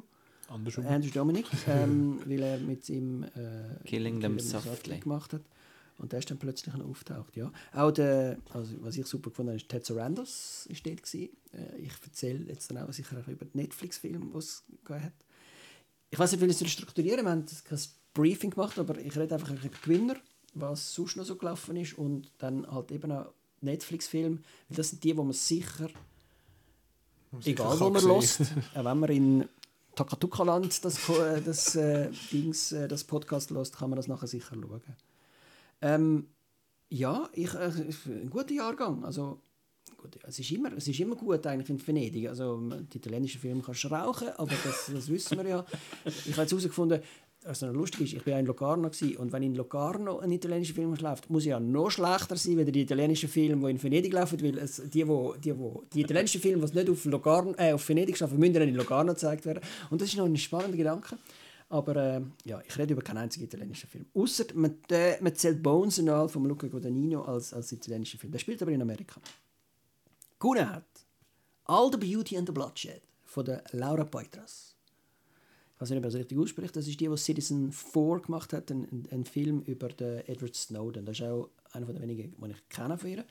Ähm, Dokumentarfilm, der äh, in Venedig gewinnt, ist nicht, also nicht speziell. Sacro Gra. Sacro Gra. Das ist der letzte von Gianfranco Rosi. Das war ein Film über eine Brücke oder eine Autobahnumfahrung sogar, glaube ich.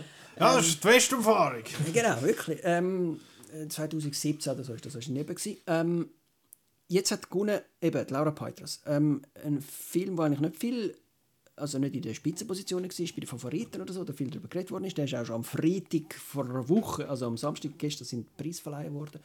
Eine Woche vorher ist er schon gelaufen, ich habe den schon fast wieder vergessen. Ich bin glücklich froh, dass ich ein Review darüber geschrieben habe. Wir machen ja immer, versuchen immer alle Reviews zu schreiben, gehen auf outnet.ch, forward slash Festival Venedig und so weiter. Findet man alles. Ähm, es kommen dann noch ein paar mehr bis heute Abend, nachher ist dann fertig lustig, fertig, dann machen wir ZFF. Aber ja, Und Toronto. und Toronto. Ja, die, die laufen wieder. Sie porträtiert dort Nan Goldin. Es ist eine Fotografin, die äh, auch schon im Fotomuseum Winterthur war. Also, und, und sie ist im, im MoMA und überall. Sie macht so Fotografien von, von ihren Peers, die teilweise halt äh, aus der homosexuellen Szene kommen, AIDS erkranken oder drogensüchtig sind. Heroin schick ist manchmal so ein Wort, das man gebraucht hat in den 80er Jahren, bevor es Kate Moss auch noch mal gebraucht hat, wenn sie da einfach Obsession in die Kamera geäußert hat, um ein bisschen Parfüm zu verkaufen. Aber das ist 90er Jahre. gewesen. Ähm, Nan Goldin ähm, ist aber selber mal opioidabhängig gsi, was in Berlin, also eben, sie war in der Szene gsi, wo Drogen auf dem Nachttisch stehen und niemand sich fragt, wieso. Und sie hat dann so eine Abhängigkeit entwickelt. Und aus dieser Abhängigkeit hat sie dann gemerkt, ja, aber das, das ist ein, riesen Skandal. Und das haben wir in Europa vielleicht gar nicht so mitbekommen, weil die Opioid bei uns seit den 20er Jahren verboten sind. Also auf, äh, nicht verboten sind, aber auf der, auf der Rauschmittelliste sind, kannst du nicht einfach in eine Apotheke laufen und sagen. Es ist eigentlich wie Heroin, es macht süchtig und genau. In Amerika gibt es eine Opioid-Krise, äh, wo in Corona-Zeiten noch verstärkt worden ist. Das ist so das Crack für, für die Hillbillies und so, wo, wo, wo einfach in Walmart reinlatschen und, und, und das Zeug kaufen können, äh, weil es wird verschrieben für Zahnweh. Es ist Schmerzmittel. Aber es wird für Zahnweh und äh, hast irgendwie das Zeichen verstucht und so, dann kennst du das Zeug.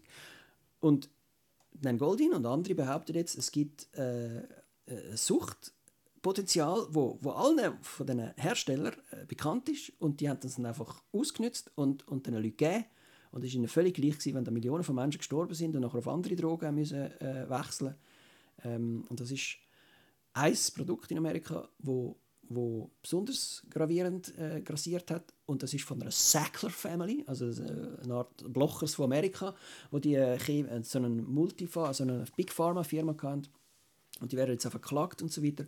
Und die Nan Goldin fightet jetzt gegen die Sackler Family und hat einen Club gegründet, Activists, weil die Sacklers, die sind, ich hoffe, die heißen Sacklers, ich habe nicht mehr nachgeschaut, aber die, haben, die sind nicht nur äh, Chemiefirmen über mehrere Generationen, sondern auch äh, Mäzene. Also es gibt ganze Universitäten, wo Sackler äh, University heißen oder, oder Trakt in äh, weltberühmten Museen und so weiter, wo oben am, am Eingang Sackler Tract oder irgendetwas steht. Und jetzt gehen die dort demonstrieren und, und Medikamentendöschen ins Wasser rühren und liegen tot her und machen darauf aufmerksam, die Sacklers, die haben Blut in der Hand, äh, über 100'000 Amerikaner sind gestorben wegen denen und das muss aufhören. Ähm, und der Kampf wird geschildert über Nan Goldin. Also wir haben eine einigermaßen berühmte Frau, die Clara Poitras angefragt hat, kannst du mich filmen bei dem Ganzen? Sie hat das wollen, dass das gefilmt wird. Und äh, Clara Poitras macht dann aber auch noch das ganze Leben von der äh, Nan Goldin zum Thema. Also es fängt dann wirklich an mit ihrer Geburt und äh, wie sie äh, in, der, in der Suburbia gelebt hat und äh, eine Schwester hatte, die auch schon depressiv, äh, auch nicht auch, schon depressiv war und, und sich umgebracht hat. Und all diese Sachen, die sie selber erlebt hat, kommt in ihrer Kunst vor. Und sie ist eine Fotografin, also ist es öfter einfach auch nur eine Tonbildschau von den berühmtesten Werken von der Nan Goldin. Und das Säcklerzeug kommt dann schon auch vor und es hat auch, äh, also Lara Poitras kann dann das schon machen, dass das einen Bogen hat. Es gibt dann auch eine Konfrontation zwischen Sackler Family und Nan Goldin, eine sehr schöne in dem Film. Aber es ist ein bisschen so, es, es, für mich hat es sich angefühlt wie eine, Auftragsarbeit. Komm, man wollen, dass das im Fernsehen kommt oder so und, und, und das muss ins Kino und dann holen wir doch gerade die Besten. Also holen wir den Spielberg von der Dokumentarfilm, das wäre Clara Poitras, die schon einen Oscar gewonnen hat für Citizen 4. Die ist dann schon dabei gewesen. Sie macht vor allem eben immer politische Filme, aber jetzt macht sie zum ersten Mal das Künstlerporträt. Aber das Geschmäckchen von einer Auftragsarbeit, ich mache jetzt das, weil es war nicht ihre Idee, gewesen, sondern die anderen haben sie approached und gesagt, jetzt mal, hilf doch uns, das zu filmen.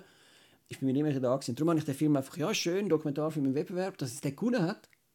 Überraschend, weil eben, es ist teilweise wirklich eine Tonbildschau von etwas, wo, wo schon im MoMA steht und, und die Fotos, ja. Basierend natürlich von einem Interview, sie während der Corona-Zeit gemacht hat, also man hört in Anne Goldin auch sehr viel reden. Aber eben auch äh, ein Podcast und eine Tonbildschau gibt jetzt nicht unbedingt einen, einen guten Film.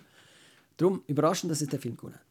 Jurypräsidentin war äh, Julian Moore. Gewesen. Kann sein, dass sie einfach eine Frau äh, als, äh, als, als Gewinnerin haben.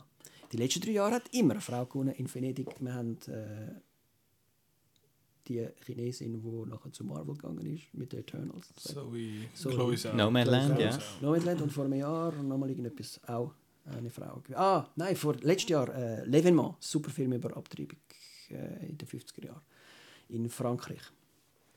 Also es wird da ein, ein, ein roter Faden, äh, es gewinnen immer Frauen und das mal auch ein Dokumentarfilm.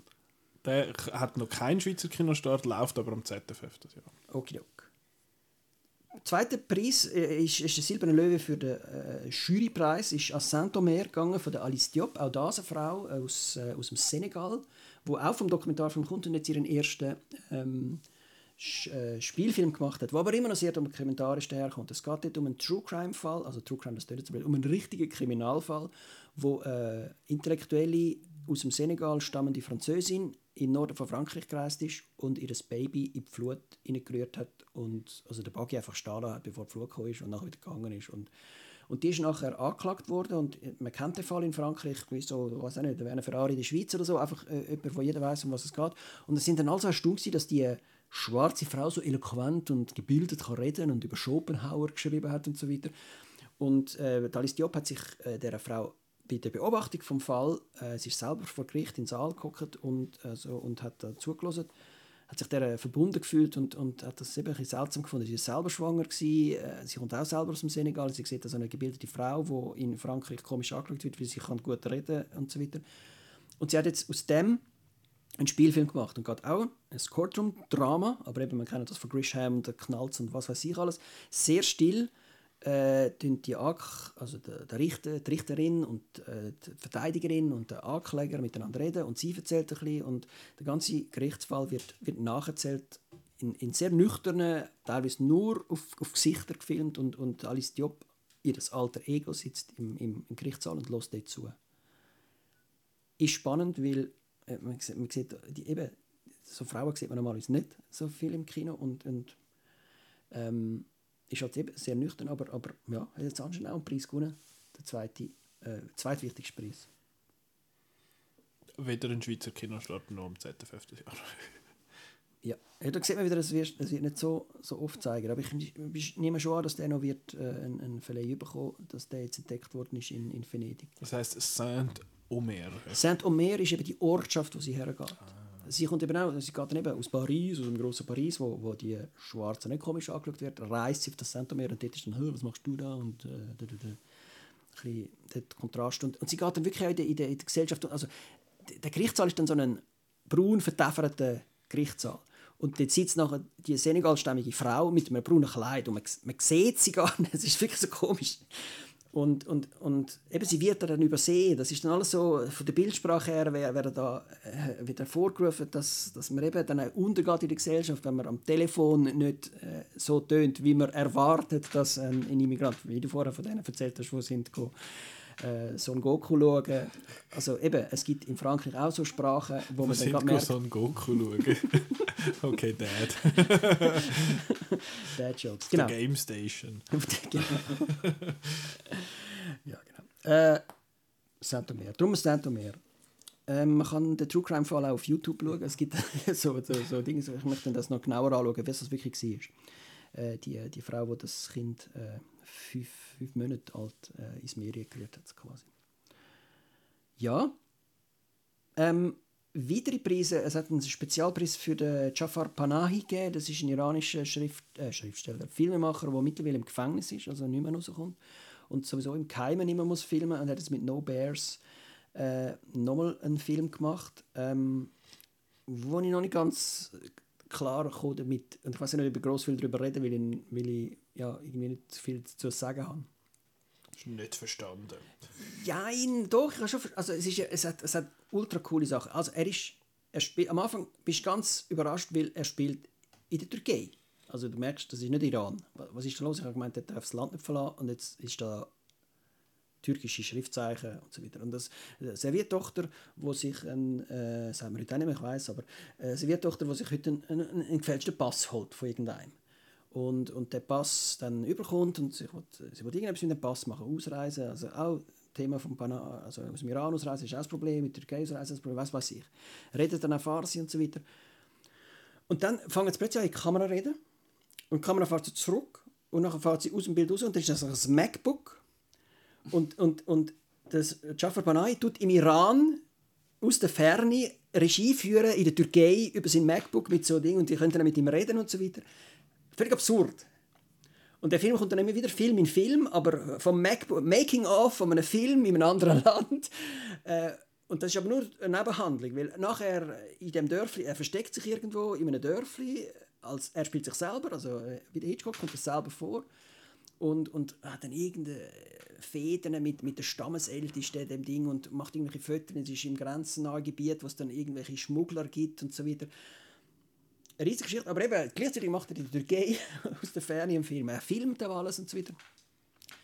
Ja, wahrscheinlich auch ein politisches Statement, eben, weil das, was er dort macht, ist, äh, er ist dort noch nicht gefangen gewesen. Mittlerweile ist er gefangen und, und dann kannst mir natürlich den Preis geben im Nachhinein als Protest, dass er jetzt in Haft ist für irgendwelche, aus irgendwelchen Gründen. Ich habe hier den anderen gesehen, genau. Hat ja da schon mal einen bekannten, den Teheran, Taxi. Taxi, Ja, Teheran, genau. Ah, das ist Ja. Film. Okay. Ja, also das, das ist äh, ultra berühmt. Also Ja. das ist... Äh, Läuft auch im ZFF, Genau. genau. No Bears. genau, no bears. Ähm, gut.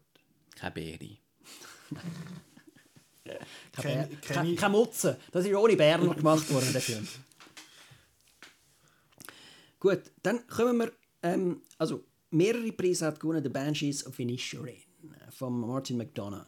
Martin McDonough hat in Bruges gemacht mit ähm, Colin Farrell und ähm, Brandon Gleeson. Brandon Gleeson. Zum ersten Mal seit mehreren, mehreren Dutzend Jahren sind die wieder zusammen vor der Kamera.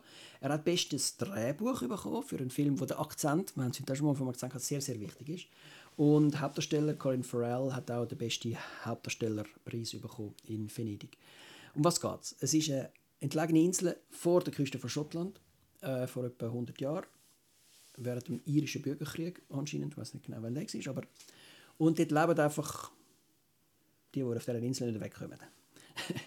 und es, sind dort äh, äh, der Colin Farrell und der, sag nochmal, der Brandon Gleeson. Brandon Gleeson sind die besten Freunde seit Jahren und treffen sich jeden Tag im Pub und trinken das Pint.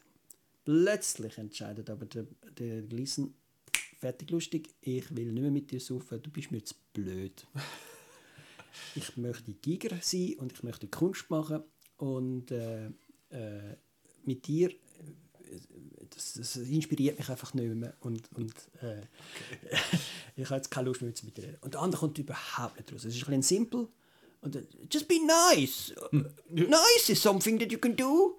Freaking nice to me.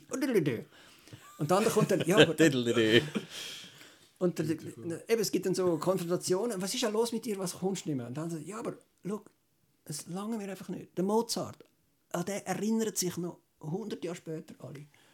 Aber die, die einfach nett sind, die vergessen. Es ist alles Scheiße, was du machst. In 10 Jahren habe ich vergessen. Wenn du gestorben bist, ist nicht mehr. Aber der Mozart, da will ich jetzt da Geige spielen und Stücke spielen und so weiter und so fort. Der andere lebt mit seiner Schwester, der Colin Farrell, und die ist eigentlich die schlauste der ganzen Insel. Ähm, ich, die Darstellerin ist, äh, spielt die Tochter vom Ehrmantraut in, in, der, in Breaking Bad. Äh, Also, da steht als dritter Name Gary, Carrie Condon, stimmt ja, das? das ist das? Genau, genau. Ähm, und dann eben, und der andere, äh, was ist denn mit Mozart und Beethoven? Das ist immer alles gleich und so. Ja, ähm, es gibt dann ein Ultimatum. Er sagt nein, ich meine es ernst, ich will nicht mehr mit dir saufen, ich habe genug. Wenn du noch mit mir redest, schneide ich mir meine Finger ab. Und ich sage, es werden ein paar Finger abgeschnitten dem Film. äh, bis am Schluss, äh, ja. Banshees of Inisherin. Inisherin heißt Insel. Ist das auf Irish? Ist das ein alt Irish? Ja, das ist freaking, freaking. Alles ist freaking gut. Und äh, man versteht nicht alles. Also es ist wirklich, es ist wirklich, oh, everybody's boring und so. Also es ist recht, recht lustig. Auf der also, weißt, die anderen, äh, zu laut. Es ist, oh, everybody on the side is boring. Es ist dann wirklich recht lustig. Und der Banshees, das habe ich auch nicht gewusst, das sind so Die fliegenden. Todesgeister, oder? So, so, so Hexen, die kommen, wenn der Tod kommt. Das hat dann auch so eine Grosse auf dieser Insel, am Stock immer zu laufen kommt und so weiter. Die anderen verstecken sich manchmal und dann kann ich mit ihr reden, weil sie einfach so boring ist und so weiter. Ähm, und, und das sind dann die Bands, so nennt er dann das Stückchen, das er kreiert. Ich hoffe, ich habe da nicht komponiert, ich habe nicht zu viel verraten. Also ich weiß schon alles, jetzt um was es geht. Ja, nein, nein. Also, ja. Also lustig. lustig, aber, Aber wie. Martin McDonough, es hat, es hat einen, einen, einen, Hintergrund, wo man wo nachher länger noch darüber nachdenken Was ist denn eigentlich jetzt mit dem? Verstehen sie sich gleich noch? Eben, also, es ist ein Bruder-Twist, also, und- aber sehr simpel. Einfach zwei Kollegen, die sich nicht verstehen, die Krieg, Kritz miteinander haben. Wieso, weshalb, warum?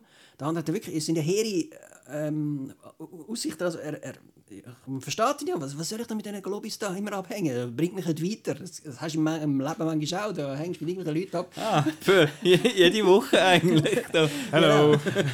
Nein, dann könnte man aber besser in das Podcast bringen. Nein, also du willst manchmal mit Leuten zusammenarbeiten, die dich weiterbringen. Und dann machst du halt manchmal so Cuts und so weiter. Und dass es vor 150 Jahren schon geht, ja. Es ist ein recht cooler Film. Ähm, genau.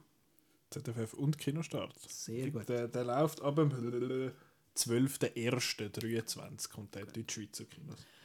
Als nächstes ich von Bones and All. Äh, vom. Äh,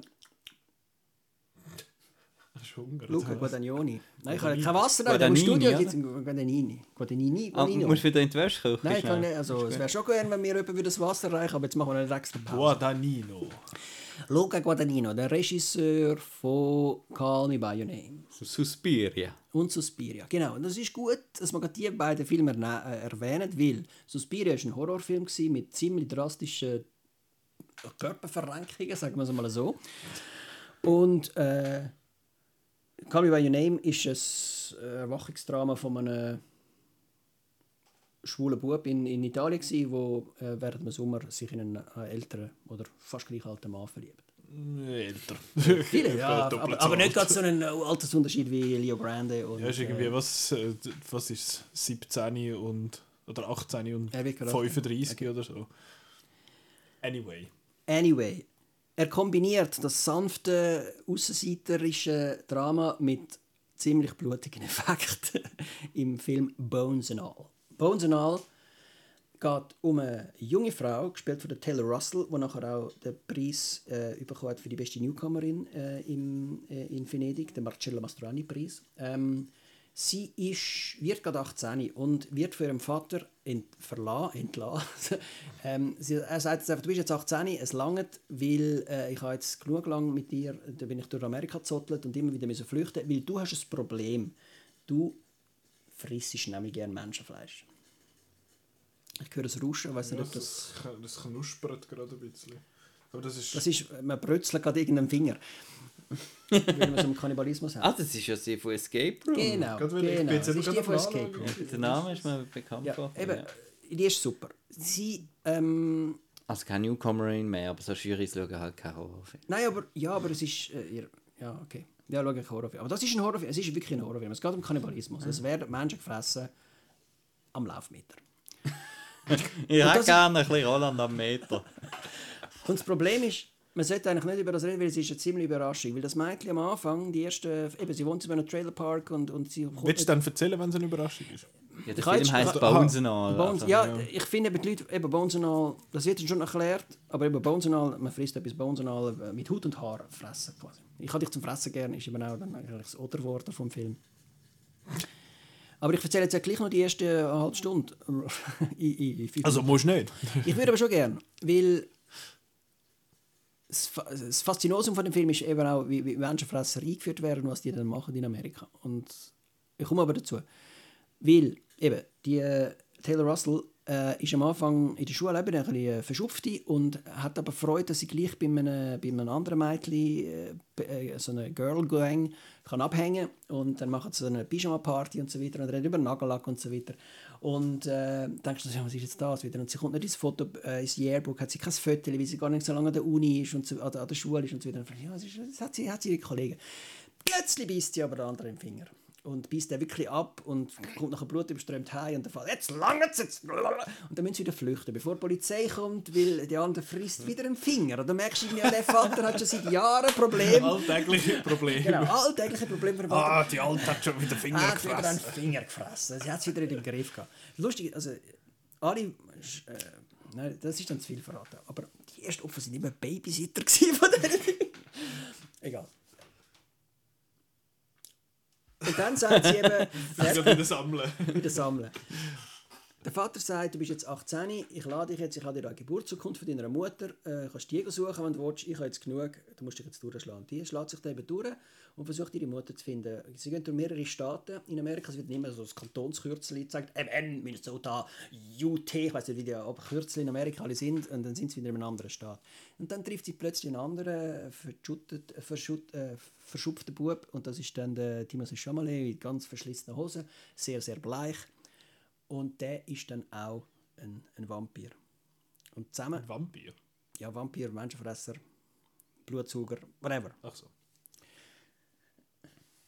Und so gehen sie dann zusammen eben No auf, Spoilers. No Spoilers, auf die Jagd von Leuten und so weiter. Ah, äh, No Spoilers, ja, ich weiss. Aber das ganze Konzept ist eben, Ich weiß, aber ist mir gleich.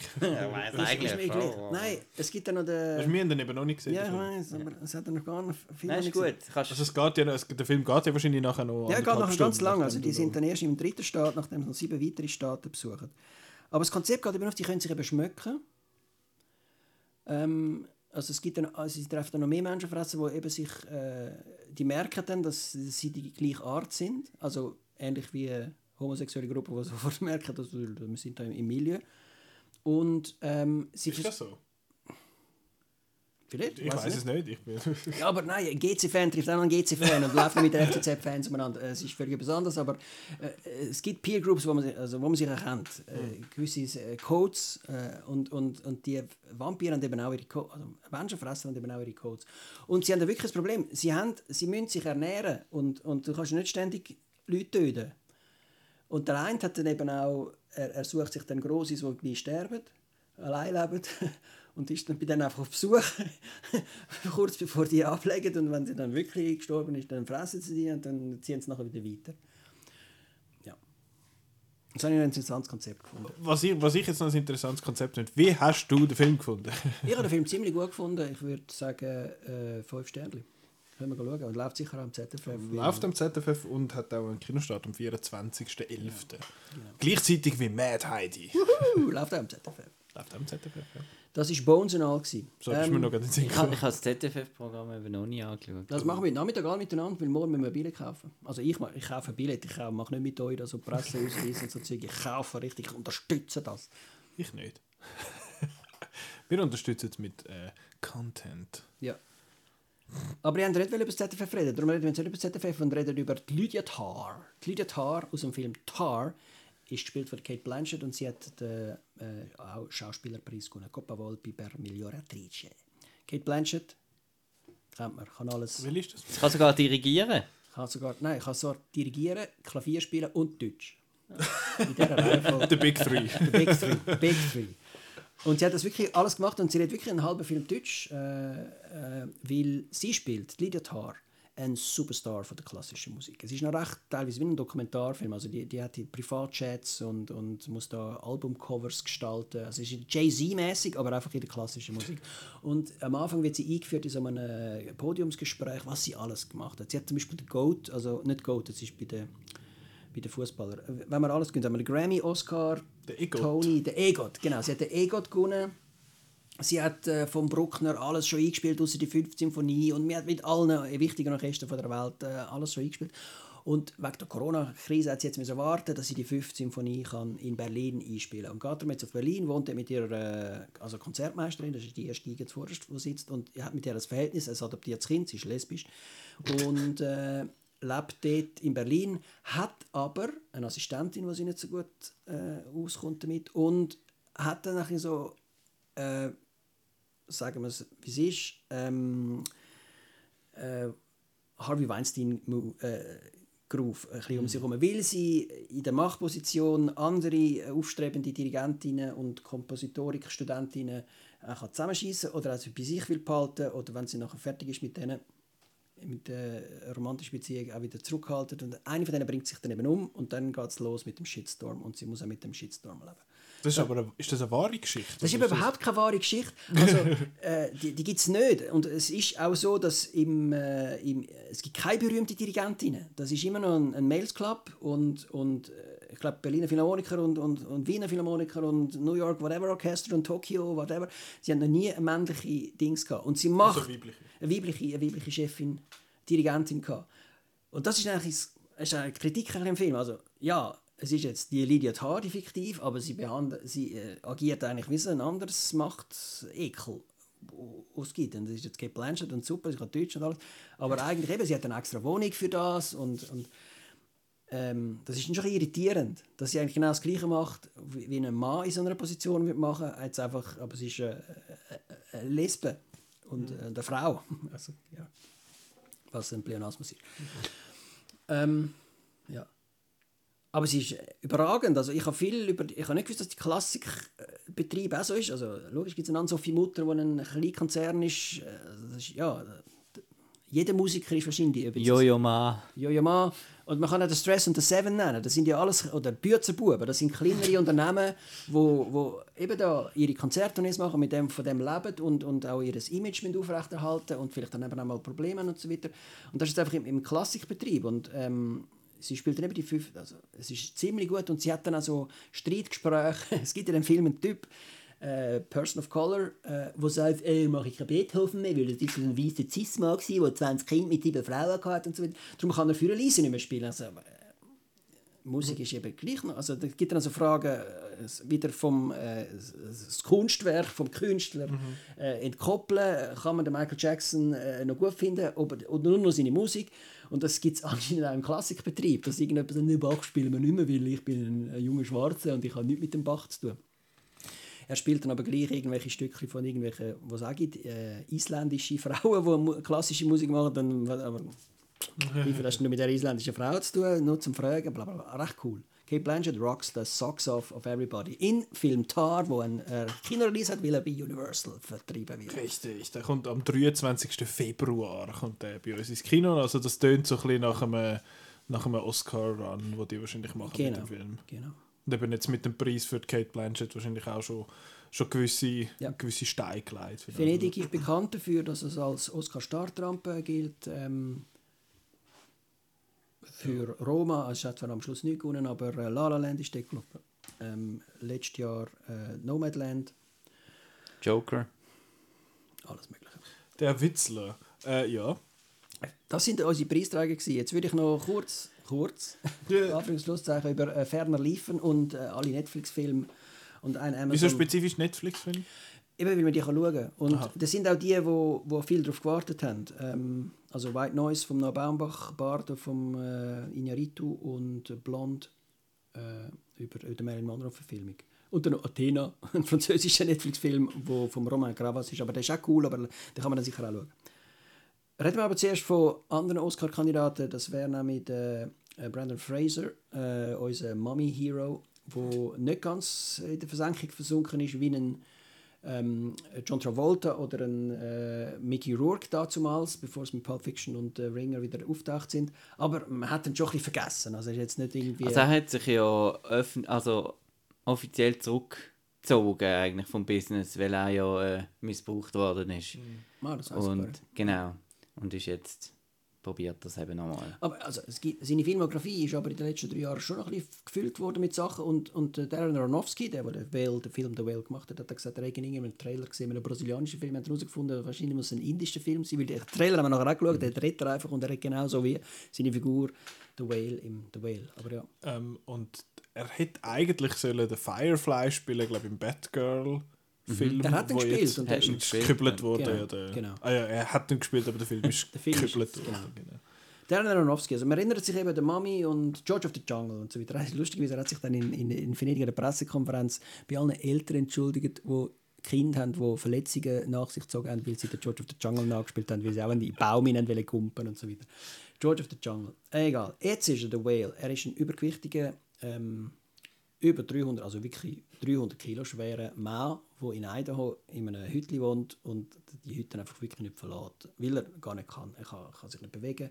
Er braucht für alles so einen, so einen, so einen Stängel, wo er das Zeug holen kann. Man sieht ihn duschen, wirklich full frontal. Nur die geht nicht, weil das ist verdeckt oder anders. Der Film geht los, er, er hockt die und wichst sich eins oben runter bei irgendwelchen schwulen Filmen und dann läutet er an das Ding und denkt so, oh, was sind wir jetzt da? Ein Fettsack am Wichsen. Und, äh, alles ganz gemein. Schön gesagt. Ähm, Was sind wir denn da? Jesus Christ. aber wenn du überlegst, eben, Ja, wir es, sind geht, bei Aronofsky. es geht so los und äh, am Schluss hast du wirklich auch Mitleid mit der Figur. Nicht nur Mitleid, sondern wirklich Sympathie für die Figur und du hoffst, dass sie das, was sie möchte, äh, schafft. Und äh, ja, der Bogen hat er wirklich hergekriegt. Und der Aronofsky ist der Regisseur von äh, Noah, von, aber das ist blöd. blöd Requiem for a Dream. Requiem for a Mother! Mother! Mother! Genau. Mother ist sein letzter Venedig-Film gewesen und den haben wir alle ein bisschen doof gefunden. Glaube Speak was er ist. Mir hat er gefallen. Ah, Okay. Und das ist jetzt wieder einer, den nicht selber geschrieben hat. Das basiert auf einem, Dreh, auf einem Theaterstück. Es ist mal eben, es ist ein Kammerspiel, spielt alles in dem Ding. Man verlässt den Ort eigentlich nie und es kommen immer die Leute besuchen. Der Whale, der Englischlehrer. Er ist Englischlehrer und tut halt seine Kamera beim Zoom-Meeting nie anstellen, weil er verpasst nichts. Aber wir wissen alle, warum er die Kamera nicht anstellt. Und er verlangt halt immer von seinen Schülern und so, jetzt schreibt mal über die wahren Gefühle, nicht einfach Wikipedia kopieren und so weiter. Genau. Er gleichzeitig auch eine Tochter, wo...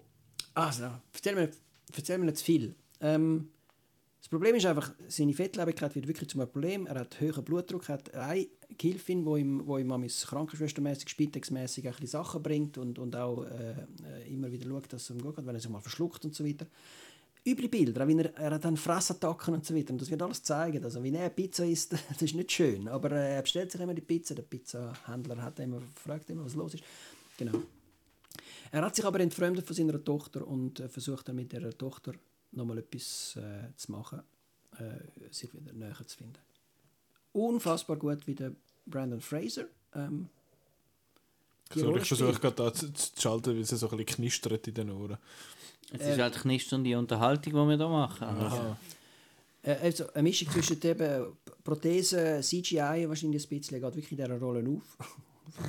Wie ein Ofenküchli. und äh, wie ein Ofenküchli und äh, wird wahrscheinlich auch äh, ja, es klingt jetzt als immer, als wäre Oscar-Verleihung so ein Schwergewichts-Körperveränderungswettbewerb und nicht mehr Schauspielkunst, weil eben im- Ja, das im- ist ja so. Entweder, entweder hat man es de, de körperlich sehr verändert oder, man, äh, oder es ist eine adaptierte Performance, die oft gibt. Oder? The Whale. ZFF? Nein. Aber sicher nicht im Kino. Früher, früher oder später. Gut. Ja, man hat ja einfach gehört, eben, dass es eigentlich eben von der Performance lebt und der Rest ein bisschen. Nein, es ist ja Sadie Sink, äh, wo die Tochter spielt. Das ist ein- aus aus Stranger Things. Auch die ist wunderbar. Samantha Morton kommt einfach auf, für fünf, äh, taucht auf für fünf Minuten und, und rocks your socks off. Was auch super ist, ist die Spitex-Frau, so eine Asiatin. Äh, Ich finde alle Schauspieler gut und ich weiß nicht, warum das der Film eben, es gibt Leute, die gesagt haben, das sei alles verzuckert und Saccharid und, und, und Musiksuppe obendrauf und, und äh, am Schluss die Szene, das ist eine Parodie auf all die Oscar-Clips, was es schon gibt und so weiter. Müssen das selber schauen, ob ihr das so findet. Mir hat's, ist das Herz gegangen und, und eben, es fängt an mit einem wichsenden Fettsack und am Schluss denkst du, juhu, Ich finde das, noch- ich- find das noch spannend, dass du sagst, er ist ans Herz gegangen bei einem Film von Darren Aronofsky, wo ja sonst nicht so herzliche Filme. Also, oder was, was kommt dir in den Sinn? Oder was kommt Da- Doch, der, Also nicht der, als der Herz, Wrestler. also, Es ist, es ist ein, ein Companion Piece zu The Wrestler. Und, und mir hat das, wirklich- ich habe sofort nach dem Film an Wrestler gedacht. Der Wrestler habe ich auch in Venedig damals gesehen. Ich bin am Schluss von der Wrestler auch voll am Cheeren gewesen für den, für den Der Mickey. Mickey Rourke, wie der wieder Wrestler wird. Auch der hat mit verschiedenen weiblichen Figuren in seinem Leben ein Problem gehabt. Es ist auch dort zumals nicht ein, ein Buch gewesen, das der Darren Aronofsky selber geschrieben hat, sondern irgendjemand anderer hat es übernommen. Also es ist immer besser, wenn er klingt jetzt so blöd, so absolutistisch. Es ist immer besser, wenn er ein fremdes äh, Drehbuch... Das ist einfach anders auf jeden Fall. Also, es tönt zumindest so in den Ja. Also, es einfach Also man kann es einfach... Es ist ja publikumsfreundlicher von Art. zugänglicher. Lustigerweise noch kein Deutschschweizer Kinostart. Bis jetzt erst in der Romandie äh, am 23. Februar nächstes Jahr. Also, aber es ist ein Verleiher Pate-Films, der wird bei uns dann schon noch kommen. Also machen wir nicht so Sorgen. Ja. The Whale. The Sun, mit O, nicht mit U, ich habe immer gedacht, so ein Sonnenfilm. Nein, The Sun, ganz einfach von Florian Zeller, der Nachfolger der Vater. Vater. Nach der Vater kommt The Sun. The Sun, Kurzfassung, der definitive Film über Depressionen und Angehörige, wo, wo Leute, äh, von Menschen mit depressiven Störungen Also nachdem, jetzt, nachdem es das war für Alzheimer, Genau. wird jetzt das für Depressionen. Das ist so der, Billboard. Da kann man sagen, nach Alzheimer kümmert sich jetzt um äh, die Depression. Wer der Son ist, und der Anthony Hopkins, der ja Oscar bekommen hat für den Vater, spielt auch wieder eine kurze Rolle als Vater. Wer der Son ist, ist am Schluss vom Film nicht ganz klar, weil wir haben den Hugh Jackman, wo äh, ein, ein, auf Italienisch sagt man un figo. Sein Leben ist Figo, seine Frau ist Figa, alles ist Figo, seine Wohnung. Ein Siebensieg. Äh, irgendein hoch äh, dekorierter, sagt man nicht, aber ein hoch äh, erfolgreicher New Yorker Anwalt, der manchmal auf Washington geht, mit den Politikern redet und so weiter. Also er hat das Leben vom Leben. Ähm, hat eine neue Frau, äh, gespielt von der Vanessa Kirby. Vanessa Kirby und er hat ein neues Kind auch bekommen, ein Baby im Haus. Ähm, er hat sich aber scheiden lassen von der, von der Laura Dern und Laura Dern hat mit, aus der ersten Ehe einen Sohn und der Sohn macht jetzt eben Probleme. Also man hat da den Sohn, äh, er ist der Sohn vom, er hat den Hugh Jackman, Multiple Sons. multiple sons, two sons. Binary Sons. Two Suns. Wie auf gewissen Planeten hat zwei Söhne. Star Star, Wars, Star Wars. ja. Two Ja, ist ja. Star Wars. Darum habe ich jetzt beiden sehr Ja, okay. ist gut. Ähm, und der, der junge Mann, der Sohn, will dann eben nicht mehr bei der Mutter leben. Die Mutter macht sich Sorgen, sie, sie macht sich Angst, wenn er in die Augen schaut und so weiter. Stellt sich dann heraus, dass er nicht mehr in die Schule geht. Also der, der ist Monate nicht in der Schule, äh, die Schule meldet sich irgendwann und sie merkt gar nicht, dass er nicht in der Schule ist, weil er geht jeden Morgen nimmt er sich den Take und, und geht im Park sitzen statt in die Schule und sagt, er möchte jetzt gerne beim Papi leben. Und dann zieht er beim Papi ein und dann ist eben der, man merkt dann schon, also ganz zweig ist der nicht. Äh, Vanessa Kirby hat dann ein Sorgen mit ihm, möchte zum Beispiel nicht, dass er äh, aufs Baby aufpasst allein und so weiter. Ähm, und dann muss sich der, eben der übererfolgreiche Anwalt mit, mit seinem Sohn auseinandersetzen, wo, wo äh, Potenzial hat, aber, aber, aber manchmal einfach nicht kann aufstehen kann, also eine depressive Störung hat. Und das ist, äh, für wer sich mit Depressionen auseinandersetzt oder gesetzt hat, äh, sehr, sehr wahrheitsgetreu von mir aus gesehen. Und ähm, hat, hat auch sehr großen Eindruck gemacht, wie der Sohn spielt, wie der Jackman spielt, wie der Jackman auch seine, eben, ist nicht alles Gold, was glänzt und so weiter, sind alles so blöde Floskeln. Und, und eben, kann man denen wirklich helfen? Nein, man kann denen eben nicht helfen. Und es gibt vernünftige Ärzte, die vorkommen und, oder ältere Liebe, die dann gegeneinander äh, also konfrontiert werden miteinander. Ähm, geht, geht das Herz ist von mir ist es sehr voraussehbar gewesen. Ich habe den Begriff Tschechows Gun gelernt. Wer das kennt, ich wollte nicht zu viel voran, also es soll- es ist ein mega Spoiler, wenn man sagt Tschechows Gun, aber äh, das kommt in dem... Man hätte es wahrscheinlich dann auch gemerkt, oder? Also, Man hat es wirklich gemerkt. Darf ich kurz sagen, was Tschechows Gun ist? also was Chekhovs Gun, was das für ein Trope ist in dem Sinne. Ein Tro also wenn man, wenn man etwas zeigt in einem Film, muss man es nachher auch brauchen. Wenn irgendwo ein Gewehr rumliegt, muss das Gewehr nachher irgendwie gebraucht werden. Wie es gebraucht wird, könnt ihr selber im Film das anschauen, wo am ZFF läuft. Genau. Und im Kino im Februar, dann auch am 2. Nein, ich es. Am 2. März kommt dann der bei uns. Nach der Oscar-Verleihung. Komisch. Aber ähm, ist er auch wieder so von der Inszenierung her so Ich habe den Theater... Vater nicht gesehen. Ich muss das Aber ist das so theaterstückig? Das basiert ja, glaube ich, auch wieder auf einem Theater, oder? Von Florenz. Eben, der Florian Zeller macht ja seine eigenen Theater Mhm. jetzt zu Film, zu Filmhits quasi. Oder ist es auch filmisch? Also bei der Vater hätte ja eine mega coole Idee gehabt, filmisch.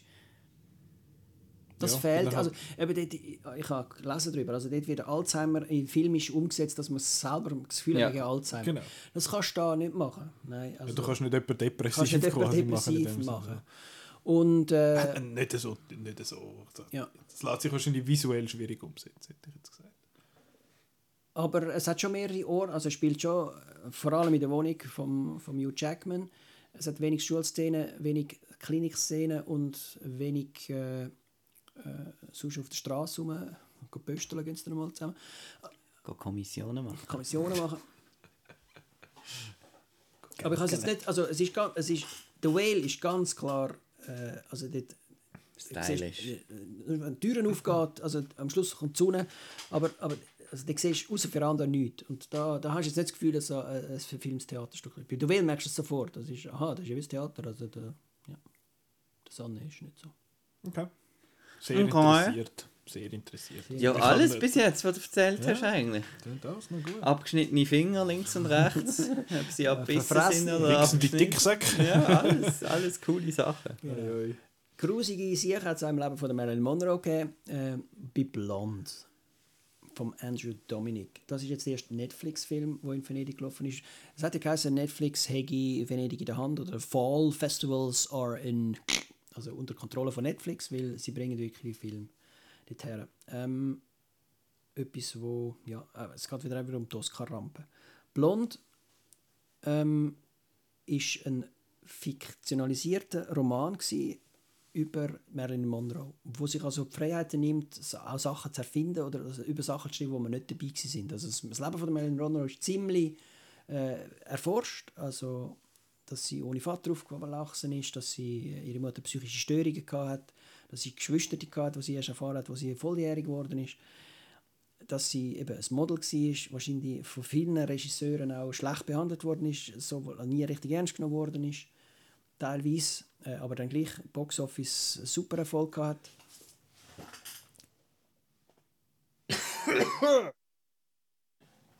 Ja gut, ich wollte eigentlich nur schnell husten, aber jetzt ich habe es versucht irgendwie jetzt... Äh, ja, Ja, ja, ich habe es auch versucht. Und in dem Roman werden jetzt eben, also wird das werden Gerüchte, was es gibt über Marilyn Monroe, mit fiktiven Sachen äh, erzählt. Und es wird nicht alles, also der Jody Maggio, der zweite Ehemann offiziell von der Marilyn Monroe, ist einfach der former Sportsperson und der JFK ist einfach der President und, und der, der, was sie nachher noch geheiratet hat aus New York, gespielt von Adrian Brody.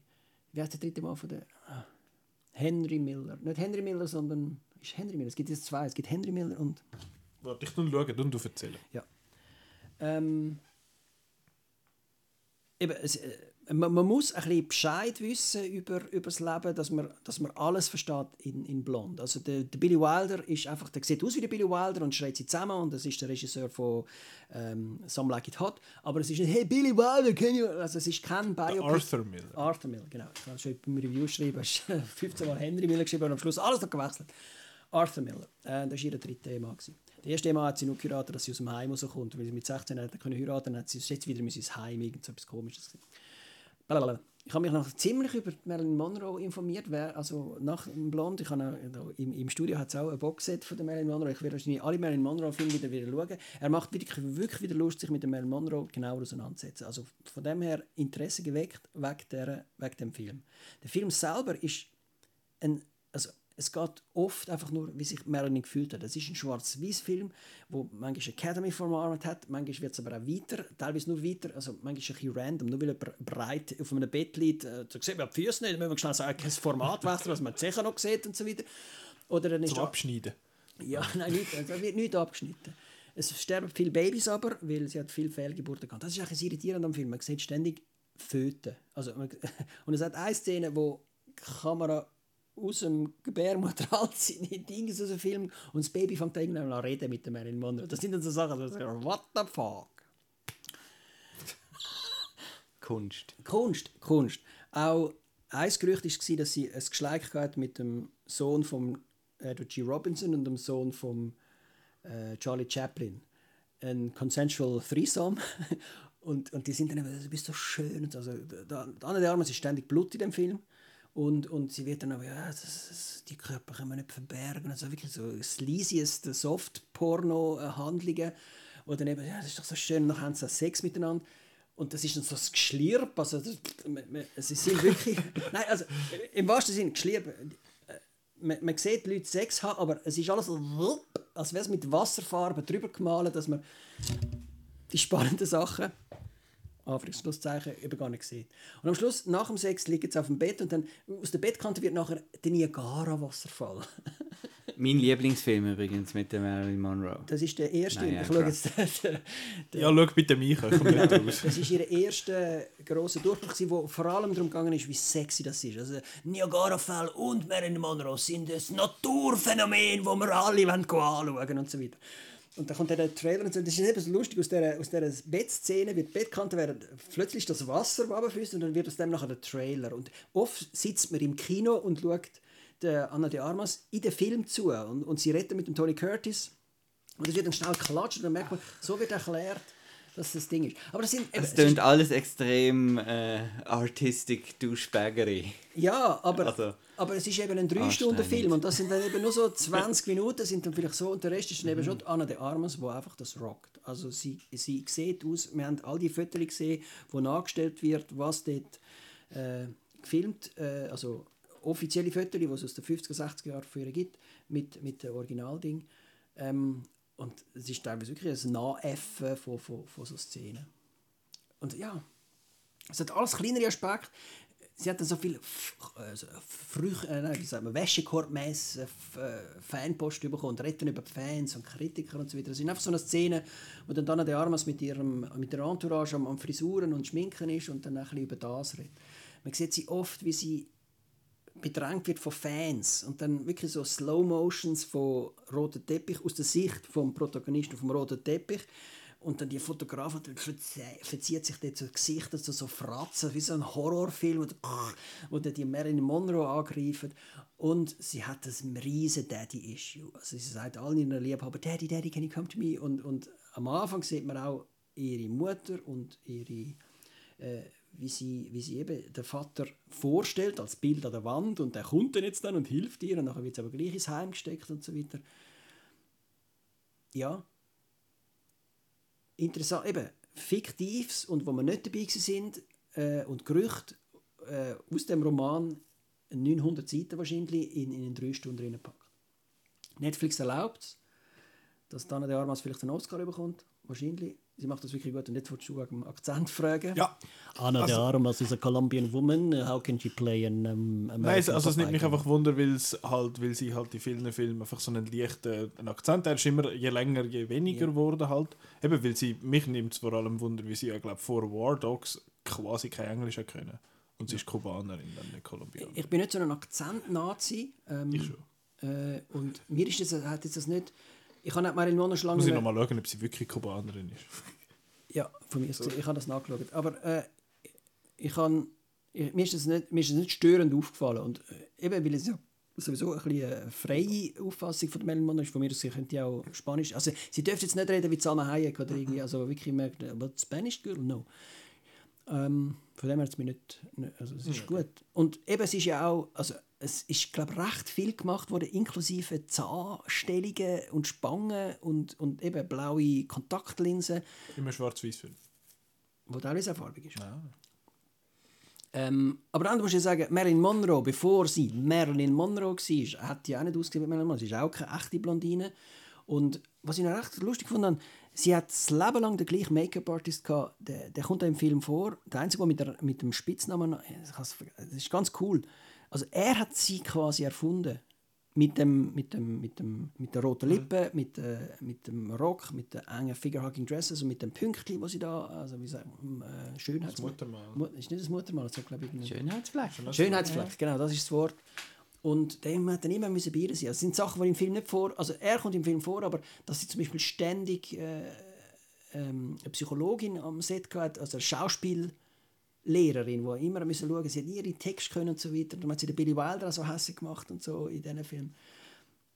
Ja, ich weiß einfach nicht, was ich mich gefragt habe. Marilyn Monroe ist ja eigentlich Heldin von der Boomer Generation. Man kennt Marilyn Monroe, weil man einfach auch Audrey Hepburn kennt. Viele haben noch nie auf Breakfast at Tiffany gesehen, wissen aber, das ist die mit der Zigarette und Marilyn Monroe ist einfach die, mit der, wo der Rock klopft und so weiter.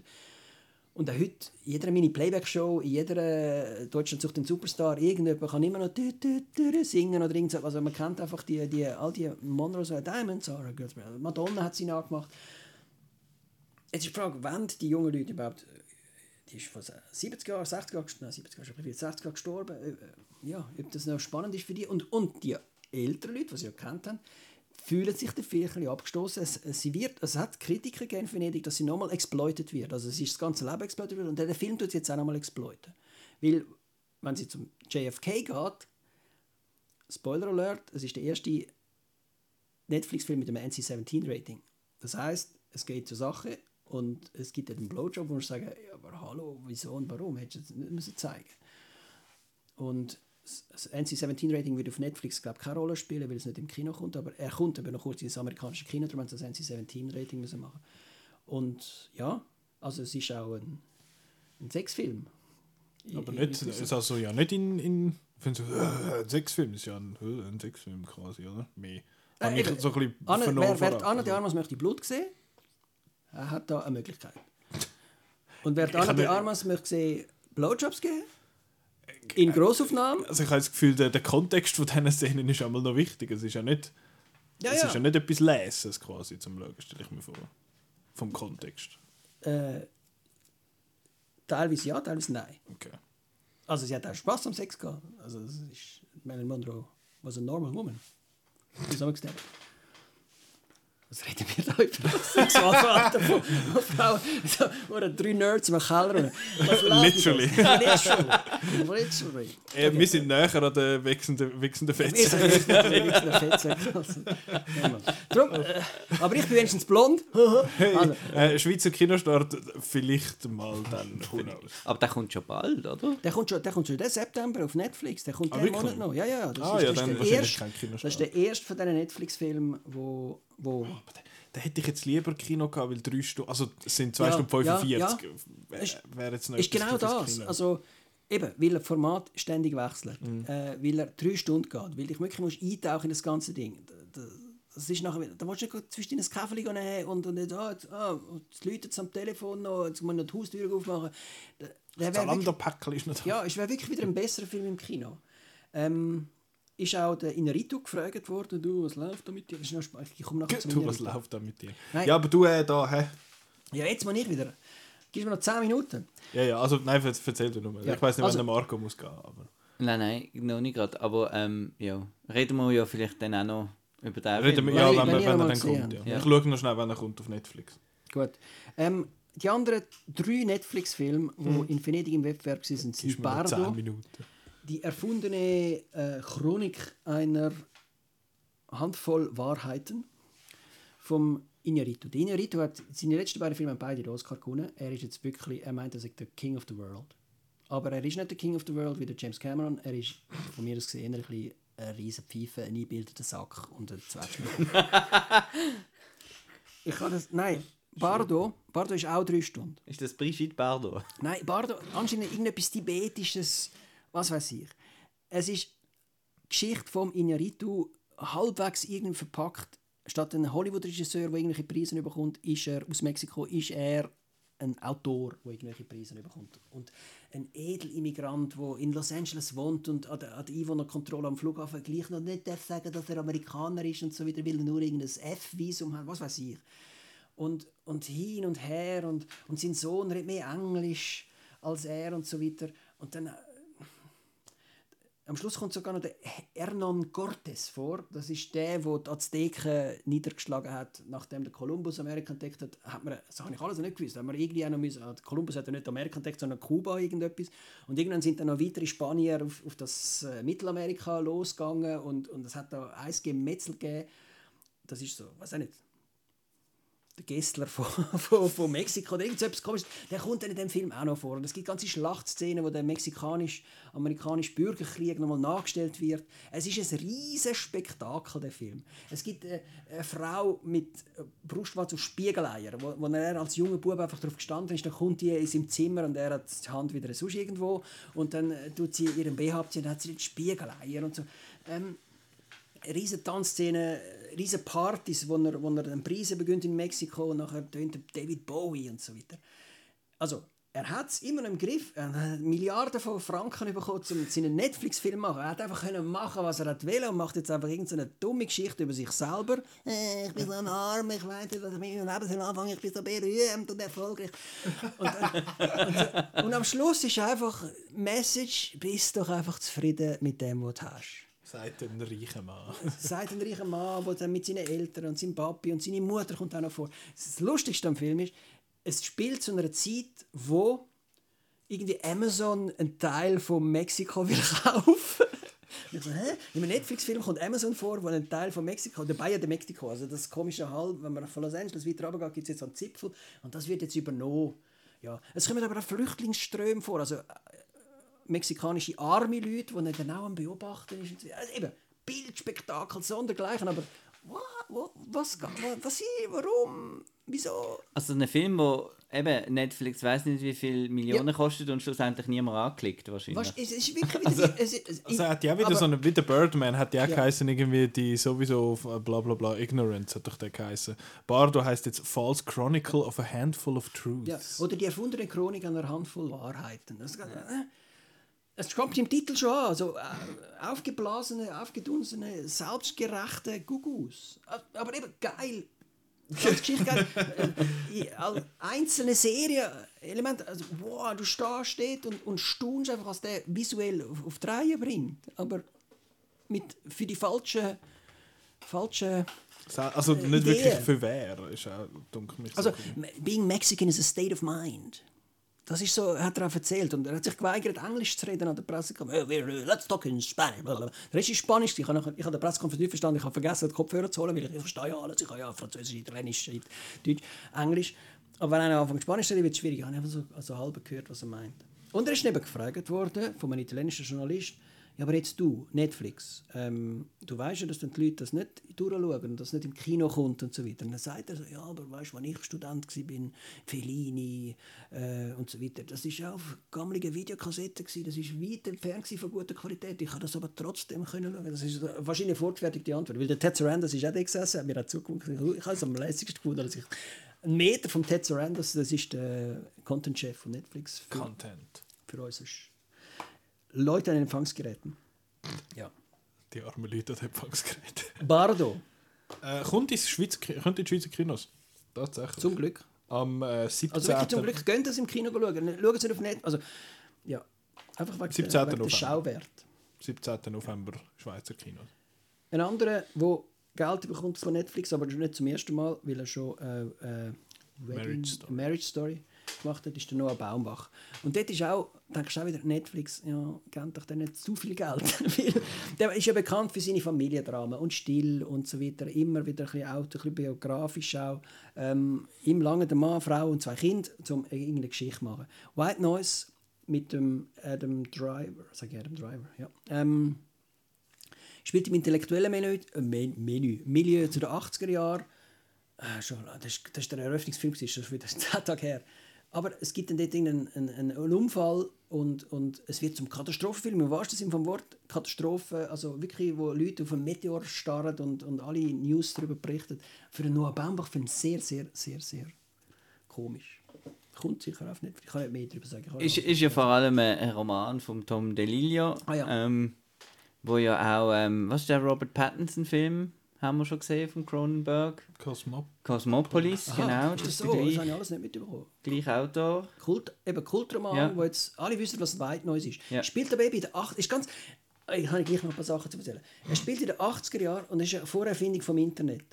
Und es hat gewisse Sachen, ich, ich muss immer an Victor Giacomo denken, wo manchmal ja Theaterstücke aus den 50er Jahren äh, ins Casino-Theater bringt und dann einfach sagt, also in dieser Szene habe ich jetzt einfach müssen das Handy reinbringen. Kein Mensch es gibt so Filme, wo um, ums, um Telefon, Fix, Fix, Fixnet-Telefon und so weiter, wo man heute einfach muss sagen, mit einem Handy wäre das nicht passiert. Es gibt einen Horrorfilm, wo mit einem Handy immer der Empfang am falschen Ort ausfällt und so weiter.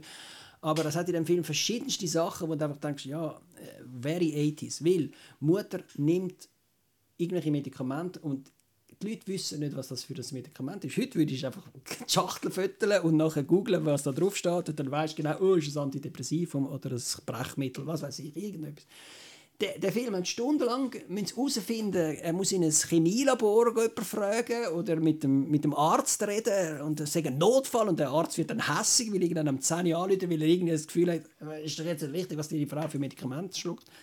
Das ist das eine. Und eine andere, eine Nebenszene ist, sie freuen sich, wenn im, im Fernsehen, im Fernsehen, im linearen Fernsehen, ein Flugzeugabsturz läuft.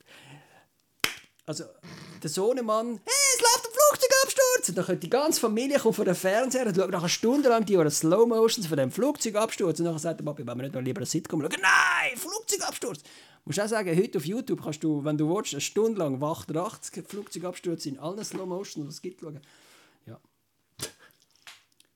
Was hat es mit dem Film zu tun? I don't know. Das ist schon wieder fast vergessen. White Noise, Kultverfilmung. Wer das Buch kennt, soll den Film schauen. Wer Adam Driver gehört, findet, soll den Adam Driver schauen. Ja, der ist Und von Greta. Und Greta Gerwig, Frau von Noah Baumbach. Mit der äh, Tourwelle. Und ein lustiger, das ist auch wieder so ein Nebending, äh, es spielt in einem Supermarkt und so weiter. Aber das geht jetzt zu weit, äh, weil der, der Supermarkt gibt es nicht mehr, aber der war mal ganz wichtig und ist mal berühmter als Google äh, in Amerika. Wir haben ihn noch nie gehört. Also wirklich steht so und, und seitdem ja. Geht jetzt wirklich zu weit. Mir ist das Logo so bekannt vorgekommen, als ich in Deutschland war, hat es das teilweise auch gehabt. Also wie so ein Mikrobudget immer grün war, hat es gewisse Produkte gehabt, wo A und P drauf gestanden ist. Also, äh, gut und preiswert oder irgendetwas. Äh, hä, hat er jetzt das erfunden für den Film und hat das irgendwie geklaut von meinem deutschen Supermarkt, wo ich in Berlin neben der Wohnung hatte? Oder, und dann finde ich aber raus, dass die mal irgendwie so eine, eine globale Fusion hatten von der Metro-Gruppe in Deutschland mit ihren Tengelmann-Läden, mit irgendwelchen amerikanischen, eben berühmter als Google, äh, jahrelang, ähm, heute nicht mehr existent, gefressen worden von Walmart oder so, was weiß ich. Ist das Logo Also ähm, jetzt bin ich mal gespannt, wie es jetzt gleich weitergehen wird. Es geht wieder mit Athena. Also er, geht, also er kommt im Fall im Kino bei uns, der, der Baumbach da, der kommt ähm, im Dezember. 8.12. Sehr schön. Nicht am ZFF. Der letzte Netflix-Film ist Athena vom Romain Gavras. Romain Gavras hat zum Beispiel die Dior-Werbung gemacht mit äh, äh, J'adore Dior. äh, Was man halt so... Was, nein, die, die, mit Charlize Dior Theron. Fa- Theron, der aus einem goldigen Swimmingpool Vor ein paar rauslässt. Jahren. Genau. Vor ein paar Jahren hat sie den Film gemacht. Aber auch äh, Jay-Z-Clips, also Videoclips und äh, berühmteste Videoclips von der MIA, ähm, wo sie mit äh, MIA. ja, Oder Mia. Mia, Aha. aber nicht Dashboard, nicht Dashboard.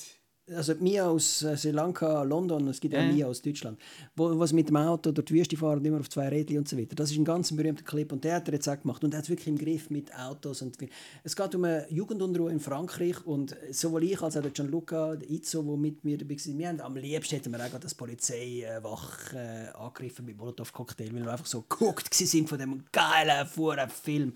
Athena, äh, Ballieu, Ballieu, Katastrophe, äh, Belagerung, wirklich Game of Thrones im Ballieu, so quasi. Also, die Also so, tönt das so ein bisschen wie der Les Miserables. ja, genau. Es ist auch anscheinend vom gleichen Autor und so weiter.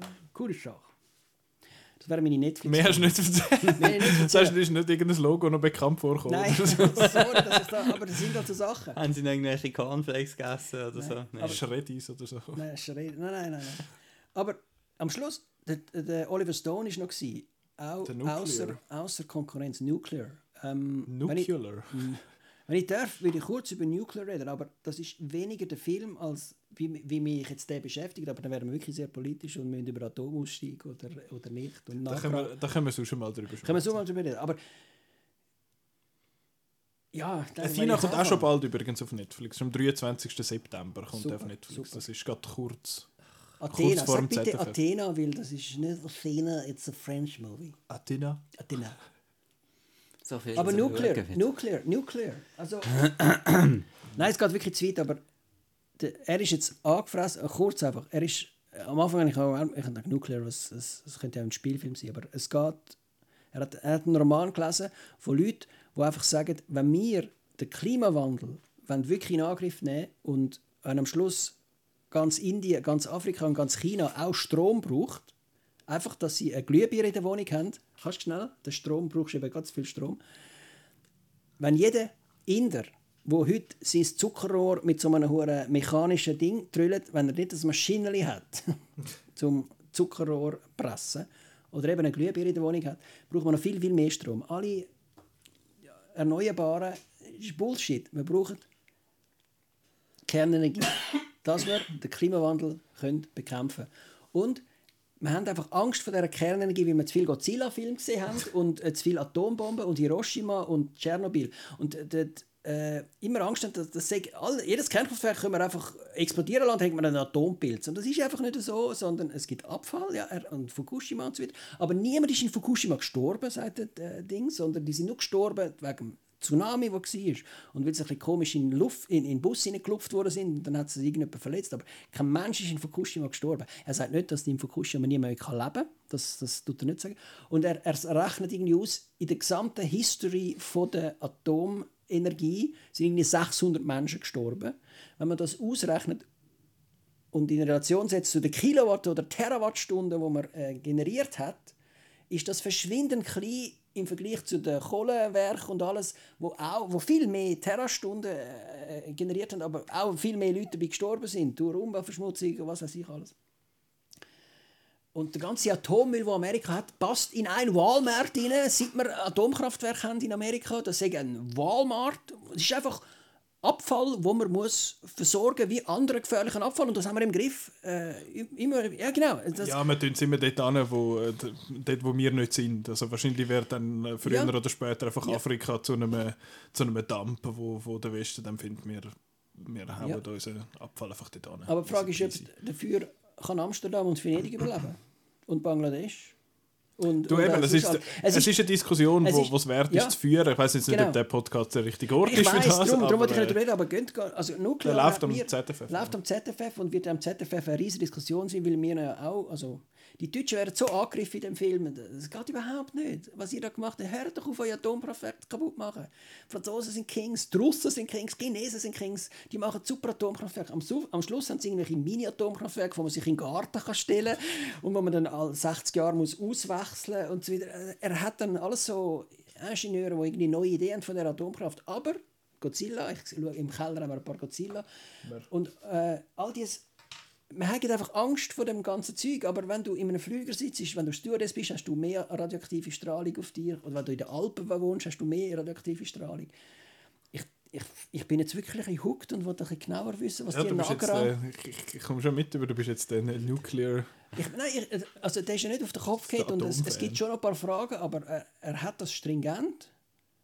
Vielleicht ist das ein propagandistisches Stück Kino, aber er fängt ja mal schon ein bisschen mit dem, was er. Also, Ja, es ist immer noch der Oliver Stone, aber er fängt wirklich beim Urknall an. Uran ist schon immer in der Periodentabelle drin gewesen und, und es hat nicht so Angst vor dem ganzen Ding. Wir haben einfach vier und die Grünen sagen alles falsch. Mit Jane Fonda hat er Unrecht gehabt. Er sagt ja so einer gewesen, es ist gut, dass die Wahl rettet und alles, aber nicht Atomkraftwerke sollen bekämpfen.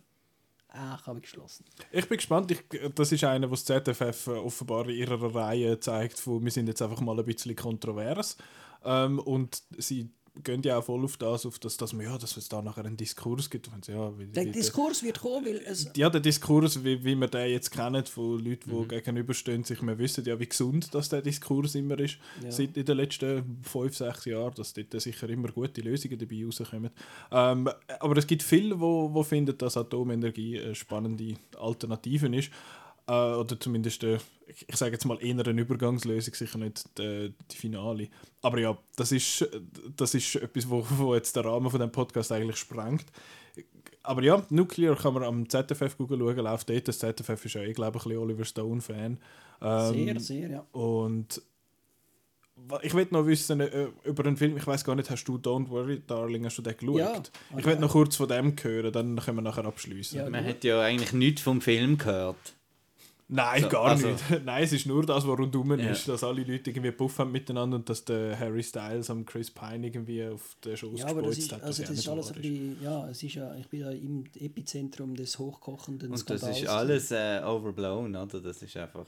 Ja, also, also jetzt reden wir eben nicht mehr davor. Nicht Über den gespritzt. Film. Und wahrscheinlich haben sie wirklich Streit und so weiter. Aber der Film ist eben auch ein zerglüht, nicht nur wegen, wegen der PR-Desaster, sondern alle haben gehofft, dass das auch ein Oscar-Kandidat wird sein. Ich habe mich auch ein bisschen also am Film, am Schluss habe ich wirklich gedacht, das, das ist der neue Matrix. Ich habe wirklich gedacht, da redet man noch in 15 Jahren davon, äh, weil es einfach äh, eben, es wird ein bisschen spoilerisch, aber es gibt einen Grund, es gibt einen Grund, warum äh, die, ah, muss man jetzt noch erzählen, was es geht. Ja, Also, sag doch kurz. Ja. Sind Ähm, nicht also im, äh, in der. in the Grind. Ähm, Es ist eine, eine schöne Siedlung nach 50er Jahren äh, Modell aufgebaut, sowohl von der... Aber Moment schnell, der Markus wird glaube nicht hören, um was es geht. Wird er darum gehen, oder? Nein, er muss sonst gehen. Aha, Okay. Auf den halben Zug. ach so, Also, also, Don't Worry. Darling, ich erzähle jetzt einfach nicht mehr. Don't Worry Darling ist leider nicht der, der, der, Knaller, wo man denkt hat von der Regisseurin von Booksmart als ihre Zweitling, äh, Olivia Wilde, ähm, weil er am Schluss einfach nicht verhebt die ganze äh, er- er er sagt eigentlich Incel-mäßige Kritik oder äh, Patriarchenkritik oder crazy Guru-Kritik. Ähm, was am Schluss nicht verhebt ist, es geht nicht auf, wie die dort herkommen, warum die dort sind und, und am Schluss weißt du nicht, ist das der Schluss gewesen? Also ist ja lässig, ich habe Angst gehabt um Florence Pow. Florence Pow macht super, man, hat Pugh, immer. Pugh, man hat immer Angst um sie und äh, sie kann das einfach äh, eine Frau in Panik äh, darstellen. Aber ähm, am Schluss weiß man nicht, ob sie jetzt wegkommt oder nicht. Also ja. Und das ist dann schade. Das. Denouement. Ich habe ja das Wort Denouement gebraucht Mhm. äh, in, in meiner Review und bin dann auch kritisiert worden, dass das ein Wort ist, das auch noch nicht braucht. Ich finde es aber ein super Wort, Denouement. Was heißt Das ist einfach äh, in der Film ist es kritisch oder im Theater einfach in der, die Wendung am Schluss. Das Happy End ist meistens ein Denouement in positive Gefühle. Und äh, das Denouement, das verhaut Olivia Wilde einfach komplett, weil wenn man dann ein bisschen länger darüber nachdenkt dann während dem Film schon äh, aber was kann ich gar nicht sehen, das geht dann nicht auf. Aber wenn er aus, aussieht und, und wie die tanzen und, und, und wie das ein bisschen creepy wird und ja, ist recht cool, schön, Aber wir haben schon Stepford's Wife gesehen, wir haben schon Truman Show gesehen, wir haben schon hunderte von ähm, der Netflix-Serie, Bin nicht sicher. eine, eine, wie eine Folge von Black Mirror. Sagt man Ah. immer, wenn etwas ganz Ja. komisch ist, ist ja wie eine Black Mirror-Folge. Und das ist eben auch wie eine Black Mirror-Folge. Okay. Und darum nicht so frisch und neu und cool. Aber er kommt schon übernächste Woche ins Kino bei uns. Im, im Schweiz. Aber wird man an der Oscarverleihung nicht mehr darüber sprechen? Ähm, ja, interessant. Ich bin gleich noch, noch interessiert an dem Film. Wird er wahrscheinlich dann auch schauen und werden dann auch im Podcast besprechen. Der Marco hat mittlerweile den Raum verlassen. Der muss nämlich, hat noch müssen gucken, rechte Hosen anlegen. ähm, und ja, aber hey, danke vielmals für die, Oh, so für die, die ausführliche äh, Beschreibung von, von Ja. Venedig. Jetzt haben wir noch ein paar Filme, die ihr vielleicht am ZFF könnt schauen könnt. Ihr könnt auch auf äh, outnow.ch schauen, was so Ja. läuft, oder auf dem ZFF selber. Wir werden selbstverständlich wieder vor Ort sein und einen Haufen Film schauen und über all das Zeug berichten. Jetzt, äh, nächste Woche hören wir aber noch vom anderen grossen Festival. Da äh, schwätze ich mit dem Chris über äh, das TIFF. Er hat jetzt dort zumindest grad, äh, zum Beispiel gerade kürzlich äh, Glass Onion, A Knives Out Mystery gesehen und noch einen Haufen andere Filme. Es gibt Überschneidungen mit, mit Venedig, das, die werden wir aber äh, wahrscheinlich mehrheitlich auslassen, außer der stimmt dir überhaupt nicht zu, was, was du sagst und wird dann noch Gegensteuer geben vielleicht. Ähm, genau, das ist das für nächste Woche. Dann die Woche drauf, ich nehme an, wir machen dann äh, das Boot. Das ist eigentlich einmal noch im Catch-up. Äh, Im Moment haben wir jetzt aber für den Moment geschoben, wegen Festivals und sowieso und überhaupt. Äh, ja, und dann die Woche drauf ist dann das ZFF, wo wir wieder eine Spezialfolge geplant haben. Mal schauen, was es dort dann gibt. Aber ja, ähm, ich glaube, das ist es sonst an dieser Stelle. Es ist doch recht lang geworden, ähm, wie, wie erwartet. Ähm, man kann auf outnow.ch gehen und dort äh, alle Kritiken lesen von all diesen Festivals. Von, äh, Janik, Petra und ich haben Reviews geschrieben zum Fantosch. Du, Gianluca und Giancarlo haben äh, Kritiken geschrieben aus Venedig. Der Chris und Linda schreiben Kritiken aus Toronto. Und nachher kommt unsere grosse, grosse Crew, die da am heimischen Festival am ZFF noch viel Kritiken wird raushauen. Also da wird es nicht ruhig sein über die nächsten, ich sage jetzt mal über den nächsten Monat auf, äh, auf Outnow. Darum immer dort schön drauf gehen. Uns folgen auf Twitter, Facebook und auf Instagram, um äh, auch so ein bisschen up-to-date zu bleiben, was dort so läuft. Und natürlich den Podcast hören auf Soundcloud, Spotify, Apple Podcasts, Google Podcasts und überall, wo der Podcast los ist. Und äh, ja, jetzt haben wir ausgeschnurrt. Fertig, äh, wichsen die Fettsäcke und so. ähm, ja, genau. Danke vielmals fürs Zuhören und wir hören uns nächste Woche. Tschüss, ciao.